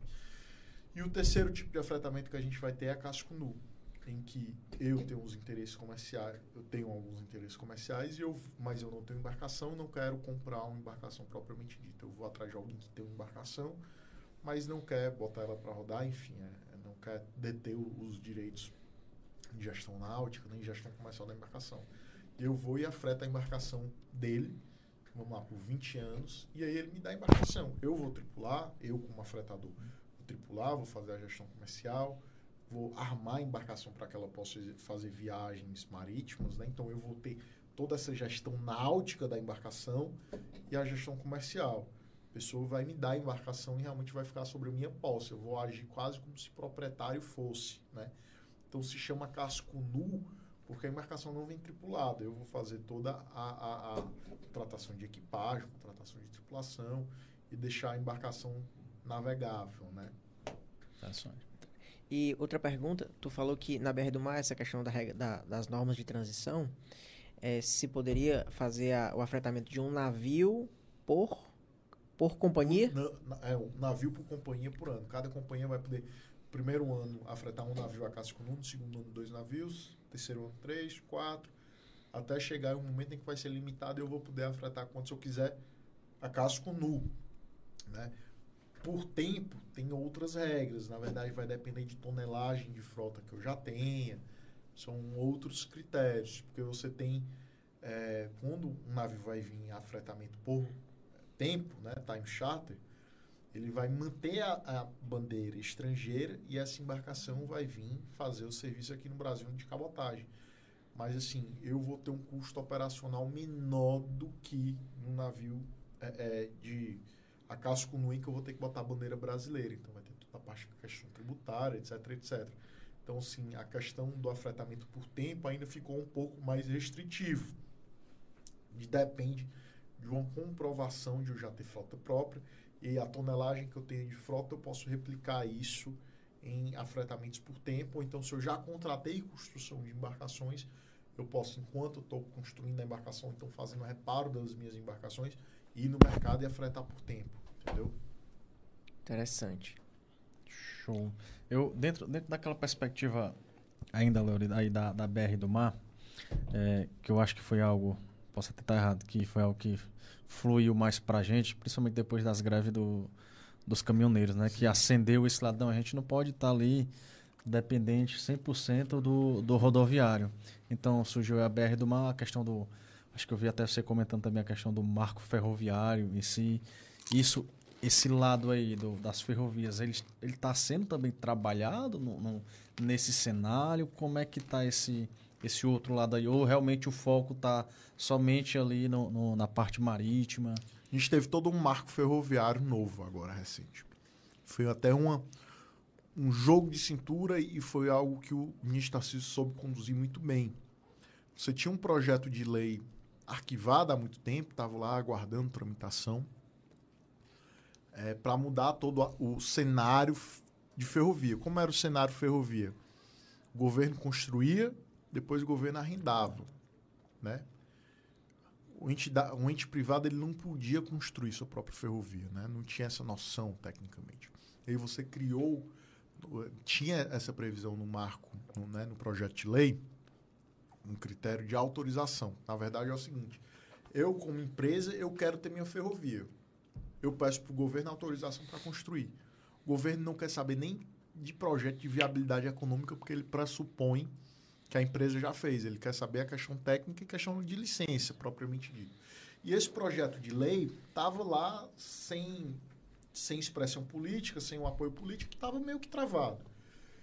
E aí o é que o governo federal fez? Ele foi e fez o MP, pegou, praticamente replicou o texto e fez o NP e lançou a medida provisória. Daí começou uma disputa, falando, não, mas não é assunto para medida provisória porque não tem a urgência, que é um dos critérios da medida é provisória, né? Então não tem a urgência, já tem projeto de lei semelhante e aí foi feito um acordo com o Congresso. Vocês aprovam um projeto de lei e a medida a, a, a MP fica válida só até vocês aprovarem. Quando aprovarem, morre mas é só para a gente poder já dar os efeitos. E aí, o que, é que aconteceu? Em poucos meses, mais de 150 bilhões de reais em projeto de investimento ferroviário foi pedido de autorização Nossa. para o governo federal. O que, que acontece? Isso é bem interessante, que eu estava comentando exatamente isso com o comitê de logística lá da ADES, né, Agência de Desenvolvimento aqui do Estado do Ceará. Que uma das grandes coisas que a gente vê e tem que ser reconhecido do, do Ministério da Infraestrutura é porque até antes sempre tinha a noção do governo federal fazer os investimentos de obra estruturante, né? Ferrovia, porto e aeroporto. O que está acontecendo agora é o inverso. É o Ministério permitir à iniciativa privada de fazer os investimentos e eles sim tocarem como é que deve ser as obras estruturantes, né? De permitir e- fazer porto próprio, o máximo possível, arrendar o máximo porto de, de portos, de áreas portuárias, fazer privatização de portos, para o quê? Para transferir para a iniciativa privada a gestão dessas áreas portuárias Entendi. né? De você quer ter sua ferrovia, você está disposto a pagar para fazer sua ferrovia, faça. Não espere o governo fazer, né? De você jogar para a iniciativa privada a, a, a, a realização disso, né? Isso é muito interessante porque termina jogando dinheiro na economia, né? A economia começa a ficar pujante. Porque, na verdade, nunca se imaginou, principalmente em ano de pandemia, que, que a iniciativa privada fosse tirar tantos projetos debaixo da, de dentro da gaveta e falar, vamos para cima, né? E é isso que tem acontecido, é isso que a gente tem visto, né? E aí os arrendamentos portuários bombando de um lado, vários projetos ferroviários sendo solicitados agora, né? Então, a critério de pedido de autorização. Então, assim, efetivamente o que você tem visto agora é a iniciativa privada caindo em campo e falando, não, a gente vai fazer os eu quero que minha carga seja competitiva, para minha carga ser competitiva eu preciso de logística. Antes eu precisava construir um porto aqui, fazer uma ferrovia, eu tinha dificuldade, porque precisar, era muito lento o governo fazer, demandava licitação, isso às vezes ficava travado no processo judicial, etc, etc. Então agora é não. Eu tenho capital, eu quero fazer, eu faço. Então- Óbvio, desde, a, desde que a apro- aprovação prévia, né? Ele entra mais ou menos uma, o que a gente pode falar de, de Porto Seco, mais ou menos nessa uma analogia, assim, que o, o, o, setor privado ele tem, vai ter o direito de até de construir um porto seco, se ele quiser, mais ou menos nessa Assim, perspectiva. a, ou- a parte de Porto, Seco, de, de Porto Seco é um pouco mais complicada, porque a legislação do Porto Seco é algo que nunca. é- é, foi uma legislação talvez um pouco não tão bem pensada, porque é, é um processo muito burocrático. Por que é um processo muito burocrático? A legislação atual é, estipula que a União tem que ter o terreno, Aí ele faz o alfandegamento e depois ele faz uma licitação para arrendar aquela área para quem vai ser o gestor do Porto Seco, né? Por isso que é um procedimento que você joga todo o interesse para o governo e não para a iniciativa privada. É diferente, por exemplo, alguns anos atrás você criou um outro instrumento, que era o CLIA. O CLIA nunca teve aqui no estado do Ceará, mas foi através de medida provisória, que era o seguinte: você quer construir o seu Porto Seco, era CLIA o nome, não era Porto Seco. Você quer construir o seu CLIA, você faz o pedido de autorização. Você vai construir, você vai alfanegar e o risco é todo seu. Mas se você quer construir, você quer ser prestador de serviço tendo seu próprio CLIA, você pode fazer. Tiveram vários pedidos, muitas empresas fizeram e abriram CLIA. O que aconteceu? A MP foi para votação e não passou.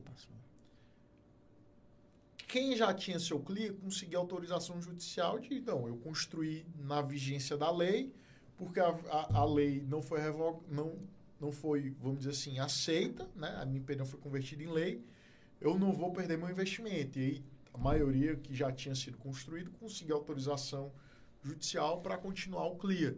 Mas essa noção de você jogar o interesse econômico para a iniciativa privada. Quando eu falo jogar o interesse, é o seguinte: ele que sabe que tem a necessidade, ele que sabe o melhor lugar para construir, construa e vai. E ele que faz análise de viabilidade econômica, né?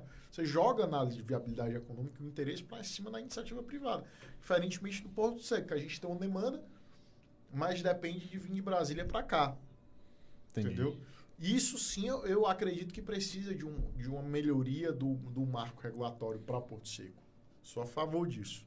Né? É uma situação complicada, não é tão, tão fácil assim para se dizer. Mas assim, de ferrovia mudou porque a ferrovia você pode construir agora. Você pode fazer seu pedido de autorização para construir sua própria ferrovia. E se o governo está jogando cada vez mais para que o, o, particular que queira fazer desenvolvimento de obra de infraestrutura ou de, de logística, ele possa. Entendeu? Show, show de bola, cara. Entendi. Eu vou entrar aqui em um, em um, um ponto que eu acho que é um dos, dos calos aí da galera que importa, é, com relação, cara, a demurge, né? A gente vê que a, a galera, já, quando fala em demurge, o pessoal já, já chia, Treme, já, já. né, já treme ali na base.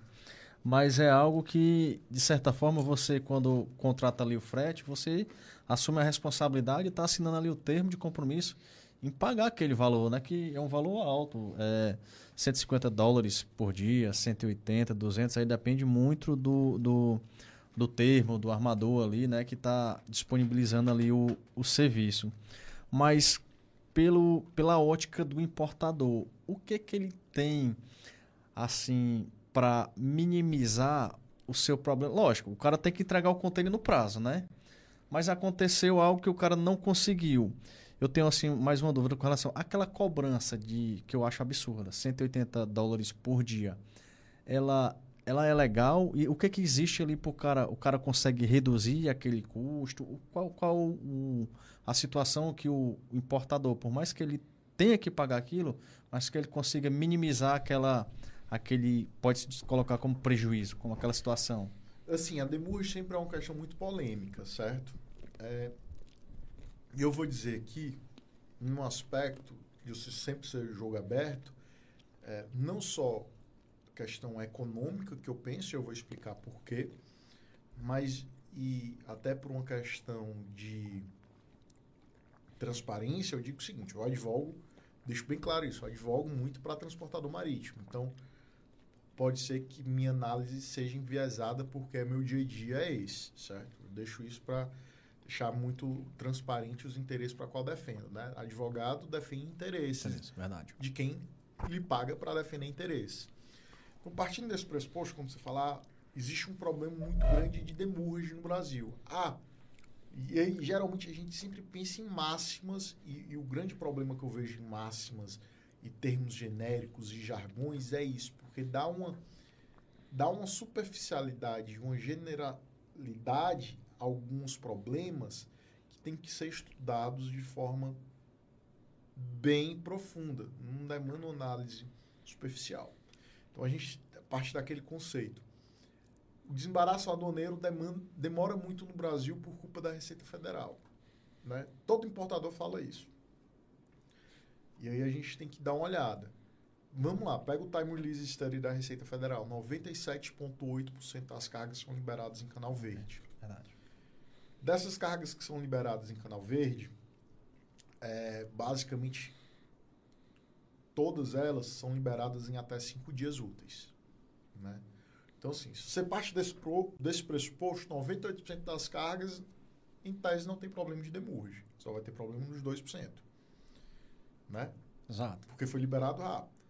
E aí você tem que perguntar, por que, que esses 2%, pro- 2 tiveram problemas? Análise de gestão de risco aduaneiro. Né? Análise de gestão de risco aduaneiro. Então, assim, eu acho que num, critério regulatório, olhando, perguntou questões de legalidade, a gente tem que olhar para quem a gente está regulando. A gente tem que regular para a regra geral ou para a exceção? A gente tem que regular para a parte geral, não para exceção. A gente tem que regular para os 97,8%, não para os quase 2%, entendeu? Mais do que isso, quando a gente pensa em demurrage, a gente pensa em um instrumento utilizado para um mecanismo, né, vamos dizer assim, um mecanismo para forçar uma devolução rápida do container. Né? Ele serve exatamente para a parte que recebeu o container ter algum incentivo de devolver o container o mais rápido possível. Imagine um- uma situação atual, em muito se fala de problema de falta de container, né? Falei, talvez o problema não seja falta de container, o problema é outro, né? Mas o se você fala que ah, não consigo encontrar container no mercado. Imagine se não, estiver, se não existisse demurrage e o importador não tivesse um mecanismo que forçasse ele a devolver o container. Como é que seria o problema hoje? E mais do que isso, qual que seria o valor do frete? Porque obrigatoriamente o armador teria que ter talvez 10 vezes mais o estoque de container que ele tem. Se as pessoas não precisam entregar rapidamente o container de volta. Para ele poder circular, ele precisaria ter 10 vezes mais o estoque do container. Para isso, o que, que é resultar? Talvez mais viagens fazendo reposicionamento de containers vazios, né? E fora o custo de investimento na aquisição de novos containers. Isso tudo ia incidir no aumento do frete, né? Então, ah, deveria não ser cobrado demurge? Não. O almoço vai ser pago de algum modo, né? Então, é pela demurge ou é pelo valor do frete, né? Então, assim, partindo desse pressuposto, a gente tem que fazer uma outra análise. Qual que é? É uma, uma análise de impacto econômico e uma análise de como é feito fora do Brasil. A ANTAC, é, recentemente, ela fez uma análise do cenário internacional da Demurge, como é na América Latina e como é na China. E o que, que ela analisou? Free time e valor de Demurge. Por incrível que pareça, o Brasil é um dos países que mais tem free time e é um dos países que é, o, o Demurge é mais competitivo. Para quem que a gente perde? Para a China, praticamente. Na América Latina, a gente ganha basicamente todo mundo. Né? Então, o Brasil por si só é, é, é, assim, tem país na América Latina que o container não pode nem sair do porto. Né? Então, assim, é que free time de dois dias, três dias. Então, assim, hoje a gente está em uma situação bem melhor do que boa parte dos países, da América Latina principalmente, né? Se a gente for fazer uma análise dessa. Tanto de preço como de free time, né? É, o que, que eu diria que é uma solução?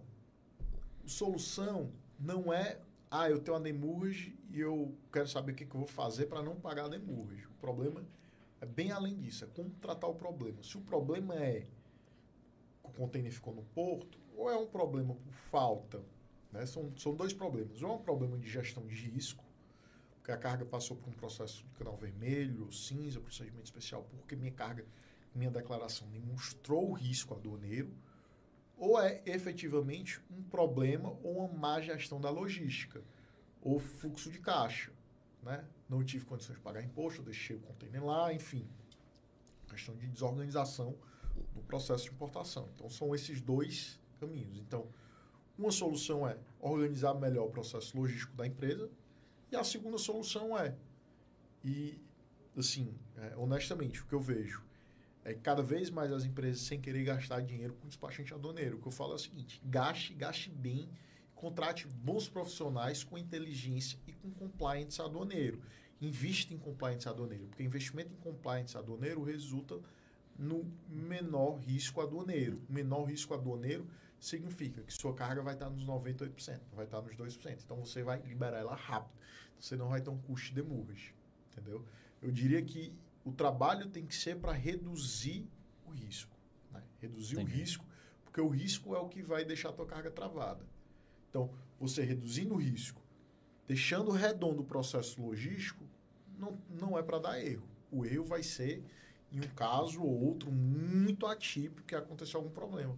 Mas se não, não é para ter problema. Entendeu? Lembrei agora da, da postagem que tu tinha colocado que o, o seguidor colocou, né? Rapaz, eu tô com um problema de demurge aqui e mas o que, como é que eu resolvo isso daqui? Aí tu comentou, cara, paga. Mas assim, o, o, eu gostei da palavra análise de risco aduaneira, do termo. Por quê? Porque um dos pontos que a gente, pelo menos assim, a gente, na, na parte do escritório de desembaraço aduaneiro, que a gente orienta, por exemplo, dê um canal cinza. Cara, desova a carga e entrega o container. É um, é, dentro aí da análise de risco aduaneiro, é uma opção que o cliente tem de não pagar essa demurge e entregar o container, a carga ficar ali armazenada e ele vai pagar pela armazenagem, que é muito mais em conta do que tá pagando esse valor que eu, sinceramente, às vezes, dependendo da situação, até que inviabiliza a importação do cliente. Entendeu? Aí fazer aqui no outro. Né? Depende muito da, da situação. Pode ser critério da Receita Federal, algo que o próprio importador não observou e que acarreta isso daí. Assim, antes de a gente começar a falar, estava comentando com vocês um estudo que tem de um matemático americano que foi utilizado como referência pelo GATT para estudos de impacto de tempo na importação. Né? E esse estudo foi utilizado como referência pela Receita Federal quando ela foi fazer o estudo de Time Release Study né, dela. E esse estudo matemático é Time as a Trade Barrier, o nome, falando que o, o tempo gasto ou a demora como um obstáculo ou uma barreira ao comércio internacional. E ele fez um levantamento que o custo de uma carga parada é de 0,8% do valor total da carga. Então, sim, O risco aduaneiro TI é 0,8%. Armazenagem demurge. Armazenagem demurge comendo todo dia enquanto a carga está parada. Assim, quando você falou da desova, uma excelente solução. Tirando aqui, até chapéu aqui para um cliente nosso KPM, eles prestam um serviço de cross-stuffing, então cross-docking, que permite você contratar e alugar um container deles, pagando um valor Interessante. baixíssimo por mês, bem mais baixo que o Demurge, e você trocar um container pelo outro devolver o container para o armador. Então, assim, existem soluções. E o mais engraçado é porque muitas vezes as pessoas que eu vejo chorando por Demurge são pessoas que há 10 anos atrás eu escutava falar muito aqui no estado do Ceará. Não, Demurge ninguém paga, Demurge é ilegal, não é devido. Né? Escutava muito falar isso. E aí tá aí, Demurge é devido. Todo judiciário que você for ver a jurisprudência diz que Demurge é devido. Né? Então, assim, eu diria que muitas vezes o importador, até por estar mal assessorado, não acha que é tão importante devolver o container, não toma nenhuma medida, deixa lá o container parado seis meses. Aí depois vai vir a cobrança, aí ele, não, mas é ilegal, pô, como é que eu faço para não pagar? Quero negociar, acho que não é devido, é um absurdo, é uma injustiça. Mas ele estava lá com o container parado seis meses, ele teve várias opções muitas vezes, não optou nenhuma por omissão dele. E aí assinou o contrato, ele- né? É, assinou o contrato, assinou o termo de responsabilidade, depois ele quer tirar um coelho da cartola. Como falei, pague. pague e sirva como aprendizado para a próxima vez você não fazer isso. Trabalhe para você reduzir o risco aduaneiro de você. Hoje, sistema da Receita Federal trabalha muito com cruzamento de dados, então Verdade. trabalhe para reduzir esses, esses riscos de como você está declarando, o preço que você está declarando, enfim, tudo isso, para exatamente você não ficar com carga parada. A, a- a solução é essa, não tem uma, uma solução mágica, uma carta em branca, não pague demurge nunca mais. Não existe isso. Não pagar demurge está atrelado a você ter um, um- um- um processo de importação que funcione como um relógio suíço. E aí pergunta, como é que você vai ter um relógio suíço no Brasil? Como, mas se você vê o Time Release Study, você vê que os números da Receita Federal tem liberado cada vez. Quando eu falo liberado, é que ela, antes ela fazia uma análise de carga, a parametrização era de forma muito aleatória. Então, muitas vezes ele perdia tempo com a fiscalização de uma carga que estava redonda.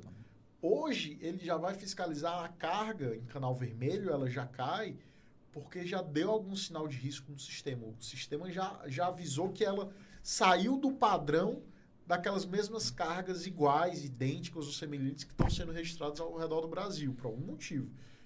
Classificação, geralmente classificação e valoração aduaneira. Saiu do preço médio, saiu de um, a descrição ficou errada, ou enfim, foi utilizada uma outra descrição para fugir de um LI, uma coisa do gênero, que isso o sistema faz todo esse acompanhamento. Então, assim, se já caiu para canal vermelho, é porque a Receita Federal ela, ela utiliza muito da inteligência hoje cruzamento de dados, exatamente para a fiscalização ser mais eficiente. De que eu vou liberar mais carga, porque essas cargas não tem problema, e eu vou focar mais o meu pessoal na análise de carga que eu já sei que tem um risco. Então, que é uma fiscalização que as chances no final de efetivamente ser encontrada alguma infração são maiores, né? Então, é utilizar de forma mais eficiente o, o sistema da Receita Federal, né? É, é a análise que eles têm feito. É, é mais ou menos dessa forma que a Receita tem trabalhado. Então, assim, é redução de risco. E lembrando um pouquinho do que o Leandro falou, até exatamente cruza aí com o que o Léo disse, né? Que cada. A gente trouxe o engenheiro do mapa, o Leandro aqui, ele disse que cada dia que se passa, a Receita Federal tem usado mais a inteligência para exatamente focar nesse tipo de carga. Então, se você tem um fluxo que é um fluxo realmente regular, tudo certinho, tudo bonitinho, a sua tendência é sempre pro verde ali e você ter menos problema possível de, de, de carga parada ali no porto ou, ou excesso de fiscalização, entendeu? Exatamente.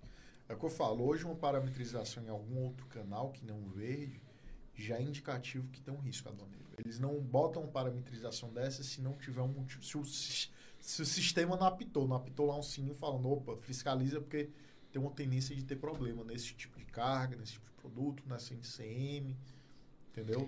Então, assim, é, é- é- como eu falo, é tudo uma questão de você analisar e ter uma visão macro do negócio e se preocupar de estar bem redondo, com a operação muito bem é, realizada, sendo obviamente feito por bons profissionais e aí você contratando realmente uma inteligência aduaneira, pessoas que entendam, é, é, é, despachantes que, que vão trabalhar ali para ter uma redução desse risco. Pra exatamente você não ter problema.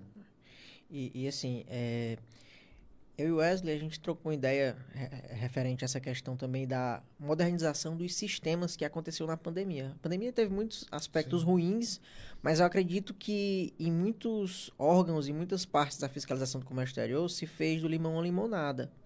No sentido de que a gente notou que eh, nas fiscalizações de comércio exterior se teve uma aprimoração nos sistemas, no modelo de fiscalização, para tentar minimizar exatamente esse ônus causado ao importador, ao, ao, ao, eh, digamos assim, a pessoa que sofre a fiscalização ali. Na parte do direito, né, teve isso também, teve uma, uma- Teve. A maioria dos, da- dos tribunais, não, todos os tribunais continuaram funcionando normal. Só que o que passou a acontecer? Audiências todas online, despacho com juiz online, é, e o tribunal não funcionando. Na verdade, hoje já tem livros e já tem alguns projetos embrionários nos Estados Unidos, etc., que você fazia algumas cortes, alguns tribunais 100% online, né? E assim, eu diria que a justiça aqui no Brasil, tirando alguns casos mais pontuais, ela ficou bem mais produtiva, né? Custo, E o né? que mais impressiona é o seguinte: o acesso ao judiciário ficou bem mais facilitado, o acesso ao magistrado, via contato para despachar. É, assim, é impressionante como ficou bem mais, mais acessível. E aí a gente passa por até um outro momento, por exemplo, eu estava falando do TRF da quinta região, em Recife. Antes, um advogado quisesse fazer uma sustentação oral ou despachar com um desembargador, ele, o advogado aqui de Fortaleza, ele tinha que viajar para Recife, passar o dia todo lá. Hoje você consegue despachar com todos os desembargadores do TRF da quinta região, fazendo videoconferência ou então pelo WhatsApp. Na sustentação oral você faz sustentação online. Né? Então, assim, é um outro, foi um quebra de paradigma. Isso é muito interessante, inclusive, no direito marítimo, propriamente dito. Recentemente, a gente fez, a gente faz muito, algumas questões de ratificação de protesto firmado a bordo. Chegou um navio no dia 31 de dezembro aí do ano passado para esse.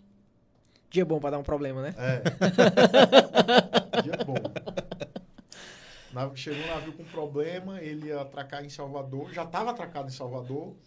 E aí, quando o navio chega para ratificar um protesto, você tem 24 horas para apresentar a petição no ju- perante o juiz, pedindo a ratificação do protesto, e o juiz tem que fazer uma audiência de urgência para fazer a oitiva do comandante e algumas outras pessoas da tripulação para saber o que, que aconteceu, a- o mau tempo, a tempestade que o navio pegou e ratificar o protesto que o comandante fez no diário de bordo do navio.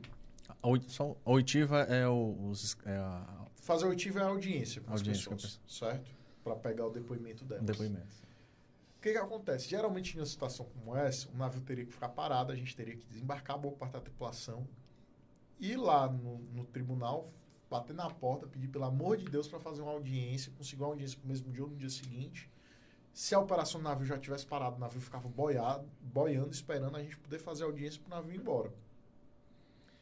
A gente conversou com o juiz, o juiz falou: não, não se preocupe, não, pode seguir viagem que a gente faz de forma online, quando os tripulantes chegarem em casa. Um mês depois, a gente fez a audiência com tripulante na Filipinas, tripulante na Rússia, tripulante na Ucrânia, tudo de forma online, com o judiciário de Salvador de forma online, a gente aqui em Fortaleza de forma online, os advogados da gente em Salvador de forma online, e a gente com tradutora juramentada online também. E aí o juiz fazia as perguntas em português, a tradutora juramentada na audiência fazia a pergunta em inglês e o tripulante lá na casa dele, lá na Rússia ou na Ucrânia, ou na Filipinas, respondendo os questionamentos depois e já estava todo mundo em casa. Entendeu? Então, assim, antes era algo que a gente ia ter que ficar lá desesperado no dia 31 de dezembro para conseguir um juiz para fazer uma audiência. E hoje é algo que a gente faz de forma online, bem mais tranquilo, sem custo. Quando eu falo sem custo, porque não tem um navio boiando esperando. Então, assim, eu acho que o, o judiciário evoluiu muito durante a pandemia, né? Assim, Léo, tu acha que deve voltar a ser o que era antes? Jamais. Eu acho que a gente já teria um regresso na, na produtividade que o judiciário ganhou, entendeu? Eu não vou dizer que democratizou demais, mas eu diria que banalizou demais. Porque, por exemplo, antigamente um advogado tinha uma sustentação oral de um processo dele de dois mil reais, e aí ele estava em outro município e ele tinha que se deslocar alguns quilômetros para ir no tribunal para fazer a sustentação oral. Antes não era economicamente viável. E aí não tinha tanta sustentação oral. Então, um processo de, audi de vamos dizer, de julgamento de sustentação oral da pauta do dia corria bem mais rápido. Você não tinha tantos. Mas hoje, qualquer pessoa, em qualquer lugar que está com um processo que vai para julgamento, pode fazer o pedido de sustentação oral e ele faz online, independente de questão de critério econômico, nenhum critério. Como falei, banalizou, muitas vezes sem necessidade, porque já é tese já batida, etc, etc. Não teria nem necessidade de uma sustentação oral. Aí o que, que acontece? Você trava as pautas de julgamento. Às vezes a gente tem visto é, é, julgamentos começando de manhã, pauta de julgamento, indo até 11, meia-noite, da quantidade de, de gente querendo fazer sustentação oral nos processos. Né? Então, assim, foi algo que banalizou até demais. Isso talvez tenha que ser repensado como é que vai ser, né? Mas, sem né? dúvida alguma, é, é, algo que avançou bastante a produtividade. E outra pergunta é se você se tu nota que teve alguma, é, como é que eu posso dizer, resistência dos dos servidores para esse tipo de mudança ou se foi tranquilo? Honestamente, eu não vi nenhum, nenhuma resistência, não. Eu acho que para não tinha nem como ter resistência porque as pessoas sabiam que o judiciário não podia parar, a atividade é essencial. Todo mundo tinha que estar em casa, então não tinha outra opção Sim. senão trabalhar de forma remota. Né? Então, sim, um momento único que todo mundo estava vivendo e eu acho que todo mundo, a nível global, teve uma solidarização muito grande no momento que a, que a vamos dizer assim, a, a população global estava vivendo. Então, eu acho que tiraram de letra isso, entendeu? Tiraram de letra e fizeram juiz à, à justiça, assim, propriamente dito. E, e na verdade, o, o, princípio e a ideia de acesso à justiça para toda a população foi muito bem é, é, exercida. Show, cara.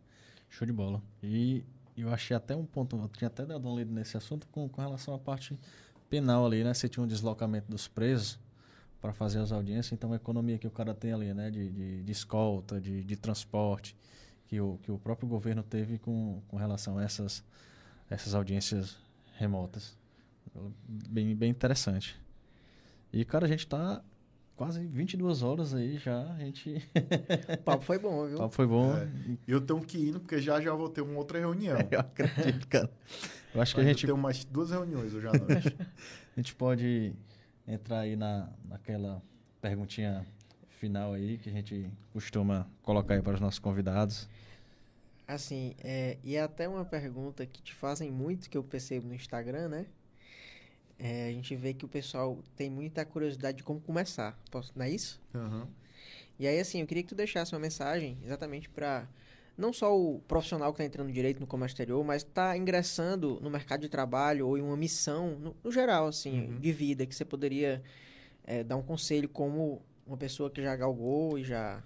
Assim, se a pessoa quiser entrar na atividade do transporte marítimo, ela tem que entender que, diferentemente, do, eu falando do transporte marítimo, obviamente o Comex é bem semelhante, mas assim, transporte marítimo é até pior do que o Comex. O Comex você tem uma faculdade de comércio exterior. O shipping, o transporte marítimo, você não tem uma faculdade uhum. para isso. É beira de cais e aprender na marra, né? São poucos os cursos, é bem pior a questão de aprendizado acadêmico que o comércio exterior. Então, o aprendizado é prático, né? Então, eu diria para equilibrar a questão prática com a academia. Eu sou uma pessoa extremamente pragmática, eu entendo que tem que ter uma, uma combinação muito grande das duas. Então, tente o máximo possível ir para um canto que já atua no segmento, já faz esse trabalho para você aprender com quem já atua, né? Porque isso é o diferencial. E eu diria que rale muito e saiba que é só a longo prazo que vem algo. É questão de 10 anos, no mínimo, e entender que efetivamente tem muita coisa a ser ralada e que você só vai aprendendo ralando muito na beira de cais. E aí, puxando a sardinha para o meu lado, eu diria também, e eu falo isso enquanto presidente da Yankship, que é o braço aqui no Brasil de uma associação internacional, e a nossa função é exatamente divulgar a mentalidade é, é, do transporte marítimo, no comércio exterior para a nova geração e, e trazer, servir como farol para trazer novas pessoas para o segmento também, formar essas pessoas, formar novas lideranças eu diria que entrar na Young Chip Brasil também seria uma boa, porque entrar na Young Chip te permite ter um acesso a networking, acesso a vagas que estão tendo, é, é, tá em contato direto ali com várias pessoas do segmento para ter essa troca de experiência, troca de ideia, que é extremamente interessante aí pro, pro aprendizado, entendeu? Mas sem dúvida alguma eu diria que tem que ralar, tem que ralar e tem que ir atrás de um canto que já atua no, no mercado pedir, pelo amor de Deus, me contrate, eu quero ralar, talvez eu tô sem experiência nenhuma, vou ralar aqui durante um tempo sem receber nada, mas eu quero aprender para depois entrar no mercado. Entendeu? É por aí. Interessante esse projeto, só para a gente finalizar. A Youngship ela é voltado para advogados ou Não, pra...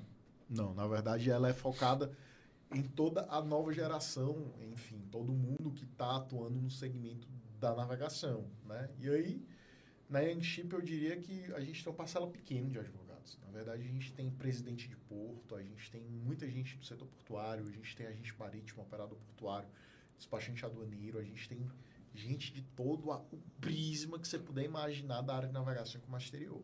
Né?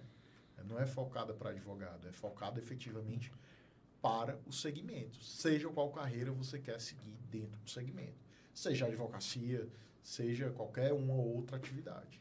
Interessante, eu queria para a gente finalizar, deixar só é, o contato, como é que faz para ingressar? Como é que. Bom, é só entrar lá no Instagram da Youngship, é Youngship Brasil, Brasil com Z, até porque é uma associação internacional. E pega lá o e-mail, pode mandar um direct, a gente vai manda os contatos para mandar não somente e-mail pedindo a afiliação, a gente vai mandar a planilha, vamos mandar tudo para a pessoa poder preencher e aí vai para um crivo de análise interno, sendo aprovado a gente manda e-mail, a pessoa começa a fazer parte. Hoje a gente tem mais de 130 membros já no Brasil. Inclusive, a gente vai fazer, se alguém quiser se filiar, se filie logo, que a gente vai fazer a confraternização agora é dia 18 aqui em Fortaleza. Vai ser bem interessante. Então, assim, é, é vale a pena. Já, vale pega, a pena. já pega a confrana aí já. e é dessa forma que a gente finaliza, né? Eu queria primeiramente te agradecer demais por tirar um pouquinho desse seu tempo valioso aí para se deslocar e realmente vir aqui trocar essa ideia com a gente. É, dizer que foi um papo muito proveitoso e as suas experiências vão ser compartilhadas, vão ficar esse legado aí, essa, essa, essa, esse tempinho que você passou com a gente vai ficar registrado no YouTube e que isso po possa motivar e possa mostrar horizontes para muitas pessoas que estão não só iniciando, mas pessoas que estão ali meio perdido ali no meio da faculdade, que ainda não tem um, um uma direção a seguir. A gente sempre tem esse, esse propósito realmente de levar as experiências, de fazer esse networking e trazer o pessoal de casa que muitas vezes nem conhece do setor, saber a importância, como você disse, né? É um, é um hospital que muitas vezes as pessoas não sabem. É o plantão médico. É o plantão né? médico que muitas vezes as pessoas não sabem que existem. Né? Então, assim, realmente é te agradecer e é, te dizer que é um prazer ter aqui você compartilhando suas experiências com a gente e com o pessoal de casa. Não, com certeza. Conte sempre com a gente. O que precisar, a gente está à disposição. E brincadeiras à parte aqui, espero nunca precisar. Não, cara, mas eu, um, dos, um dos pontos que eu posso destacar aqui do Léo e que eu queria te agradecer pessoalmente, cara, é pela tua humildade, entendeu? Cara, sensacional, tua receptividade com a gente, foi de. A gente te convidou você de imediato, já disse que viria. Então, cara, brigadão mesmo de coração. Nada, sempre um prazer contribuir. Precisar da gente, Gosto bastante de contribuir, porque a gente tem que ser grato, né? Então, assim, para a carreira da gente, para todo o desenvolvimento, a gente sempre precisou de pessoas para ajudar. Então, a gente tem que retribuir isso da, da mesma forma, né? De, de, passar conhecimento, ajudar e contribuir com, com todo mundo que tiver à disposição. Show de bola, show de bola, show de bola. Show de bola. E é dessa forma que a gente finaliza esse papo semanal. Pedir para todo mundo que ficou até agora se inscrever no canal, certo? Ativar o sininho das notificações. Na semana a gente vai estar tá postando aí os cortes do esse papo com o Léo e os rios no Instagram, né? Pedir para seguir o Instagram lá do Léo, ele sempre posta um conteúdo massa de direito marítimo, de shipping, né? Abrindo sempre a caixinha de perguntas, né, Léo, para ajudar o pessoal. Inclusive, quando eu tava com dúvida lá no TCC, mandei uma mensagem, ele me atendeu prontamente aí. dando uma luz pra gente aqui que tá, né? E seguir a gente no Instagram também, arroba Comex de Sucesso. E é isso, pessoal. Agradecer a todo mundo que ficou até agora e até a próxima semana. Fica ligado no Instagram que a gente vai postar aí as novidades, beleza? Valeu, pessoal. Boa uma boa noite. noite. Boa Até a noite. próxima semana. Valeu!